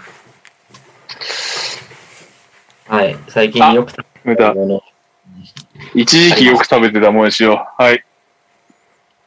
えー、誰から行きますか？先週どっちからだったっけ？先週何だったっけ？もう覚えてないや。先週のお題がパッと出てこない。でも分かりやすい方ですのどっちかでしたよね。上からか下からか。なんだっけ？右3で終わるパターンってなんだっけ？東から西へ。東からあ、そうです。出身地のやつですよね。あ、俺が、俺が最も東になるのか？あれ？そう、そうだね。そう、そう、いやいや、に最後に右3を持ってくるやつだから、レオを東にしたんじゃないか。そっかそっか。え、俺とニャオどっちって言ったんだっけ？俺は荻窪生まれです。病院は。病院。はい。大久保、大久保の。あ、ってことは、にゃお、レオ、にゃお、俺、あれ、カズマ西だよね、もっと、多分。僕横浜ですよ。ね、えーレオ、にゃお、俺、カズマ、右さんでいきますか。俺が凄まじく西に外れる感じになる。本当はレオさんですけどね。本当は俺なんだけどね。あ、確かに。アメリカは日本のことをファーイーストって呼んでるからね。そうね。確かに。では、えっ、と、レオさんで始まり、右さんで終わるエンディングでございます。癖になっている食べ物。3、2、1。えーコストコの椎茸マッシュルームチップス。ああ、美味しそう。えーミンティアです。おおなぜそばにラー油を入れるのか。うんあるね。えー、マックのサムライバーガー。えー、知らねドライマックね。新ポテト。シンってまさか。え。あのシーンですか？あの、カタカナで新ポテトです。確かに。あれ、美味しい。えあれ美味しい。ー、えー、えー、シーあげー。あげお疲れ様でした。ー。お疲れ様でした。なんだっけ、こないだ、新ポテトで急に唐突に思い出したんだけど、こないだ茨城に、その、試合見に行ったら、いきなり俺の焼き鳥みたいな店から店名。両方から取りましたみたいな。両方から取ればパクリじゃないみ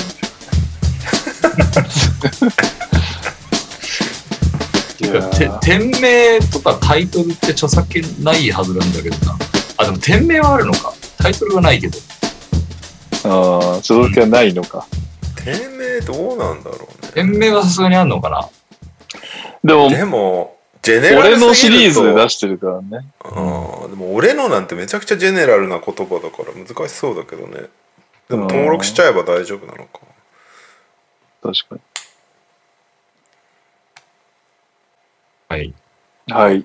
というわけで、お疲れ様でございました。お疲れ様でしたお。疲れした。お疲れ様でした。お疲れ様でした。おやすみなさおやすみなさい。い。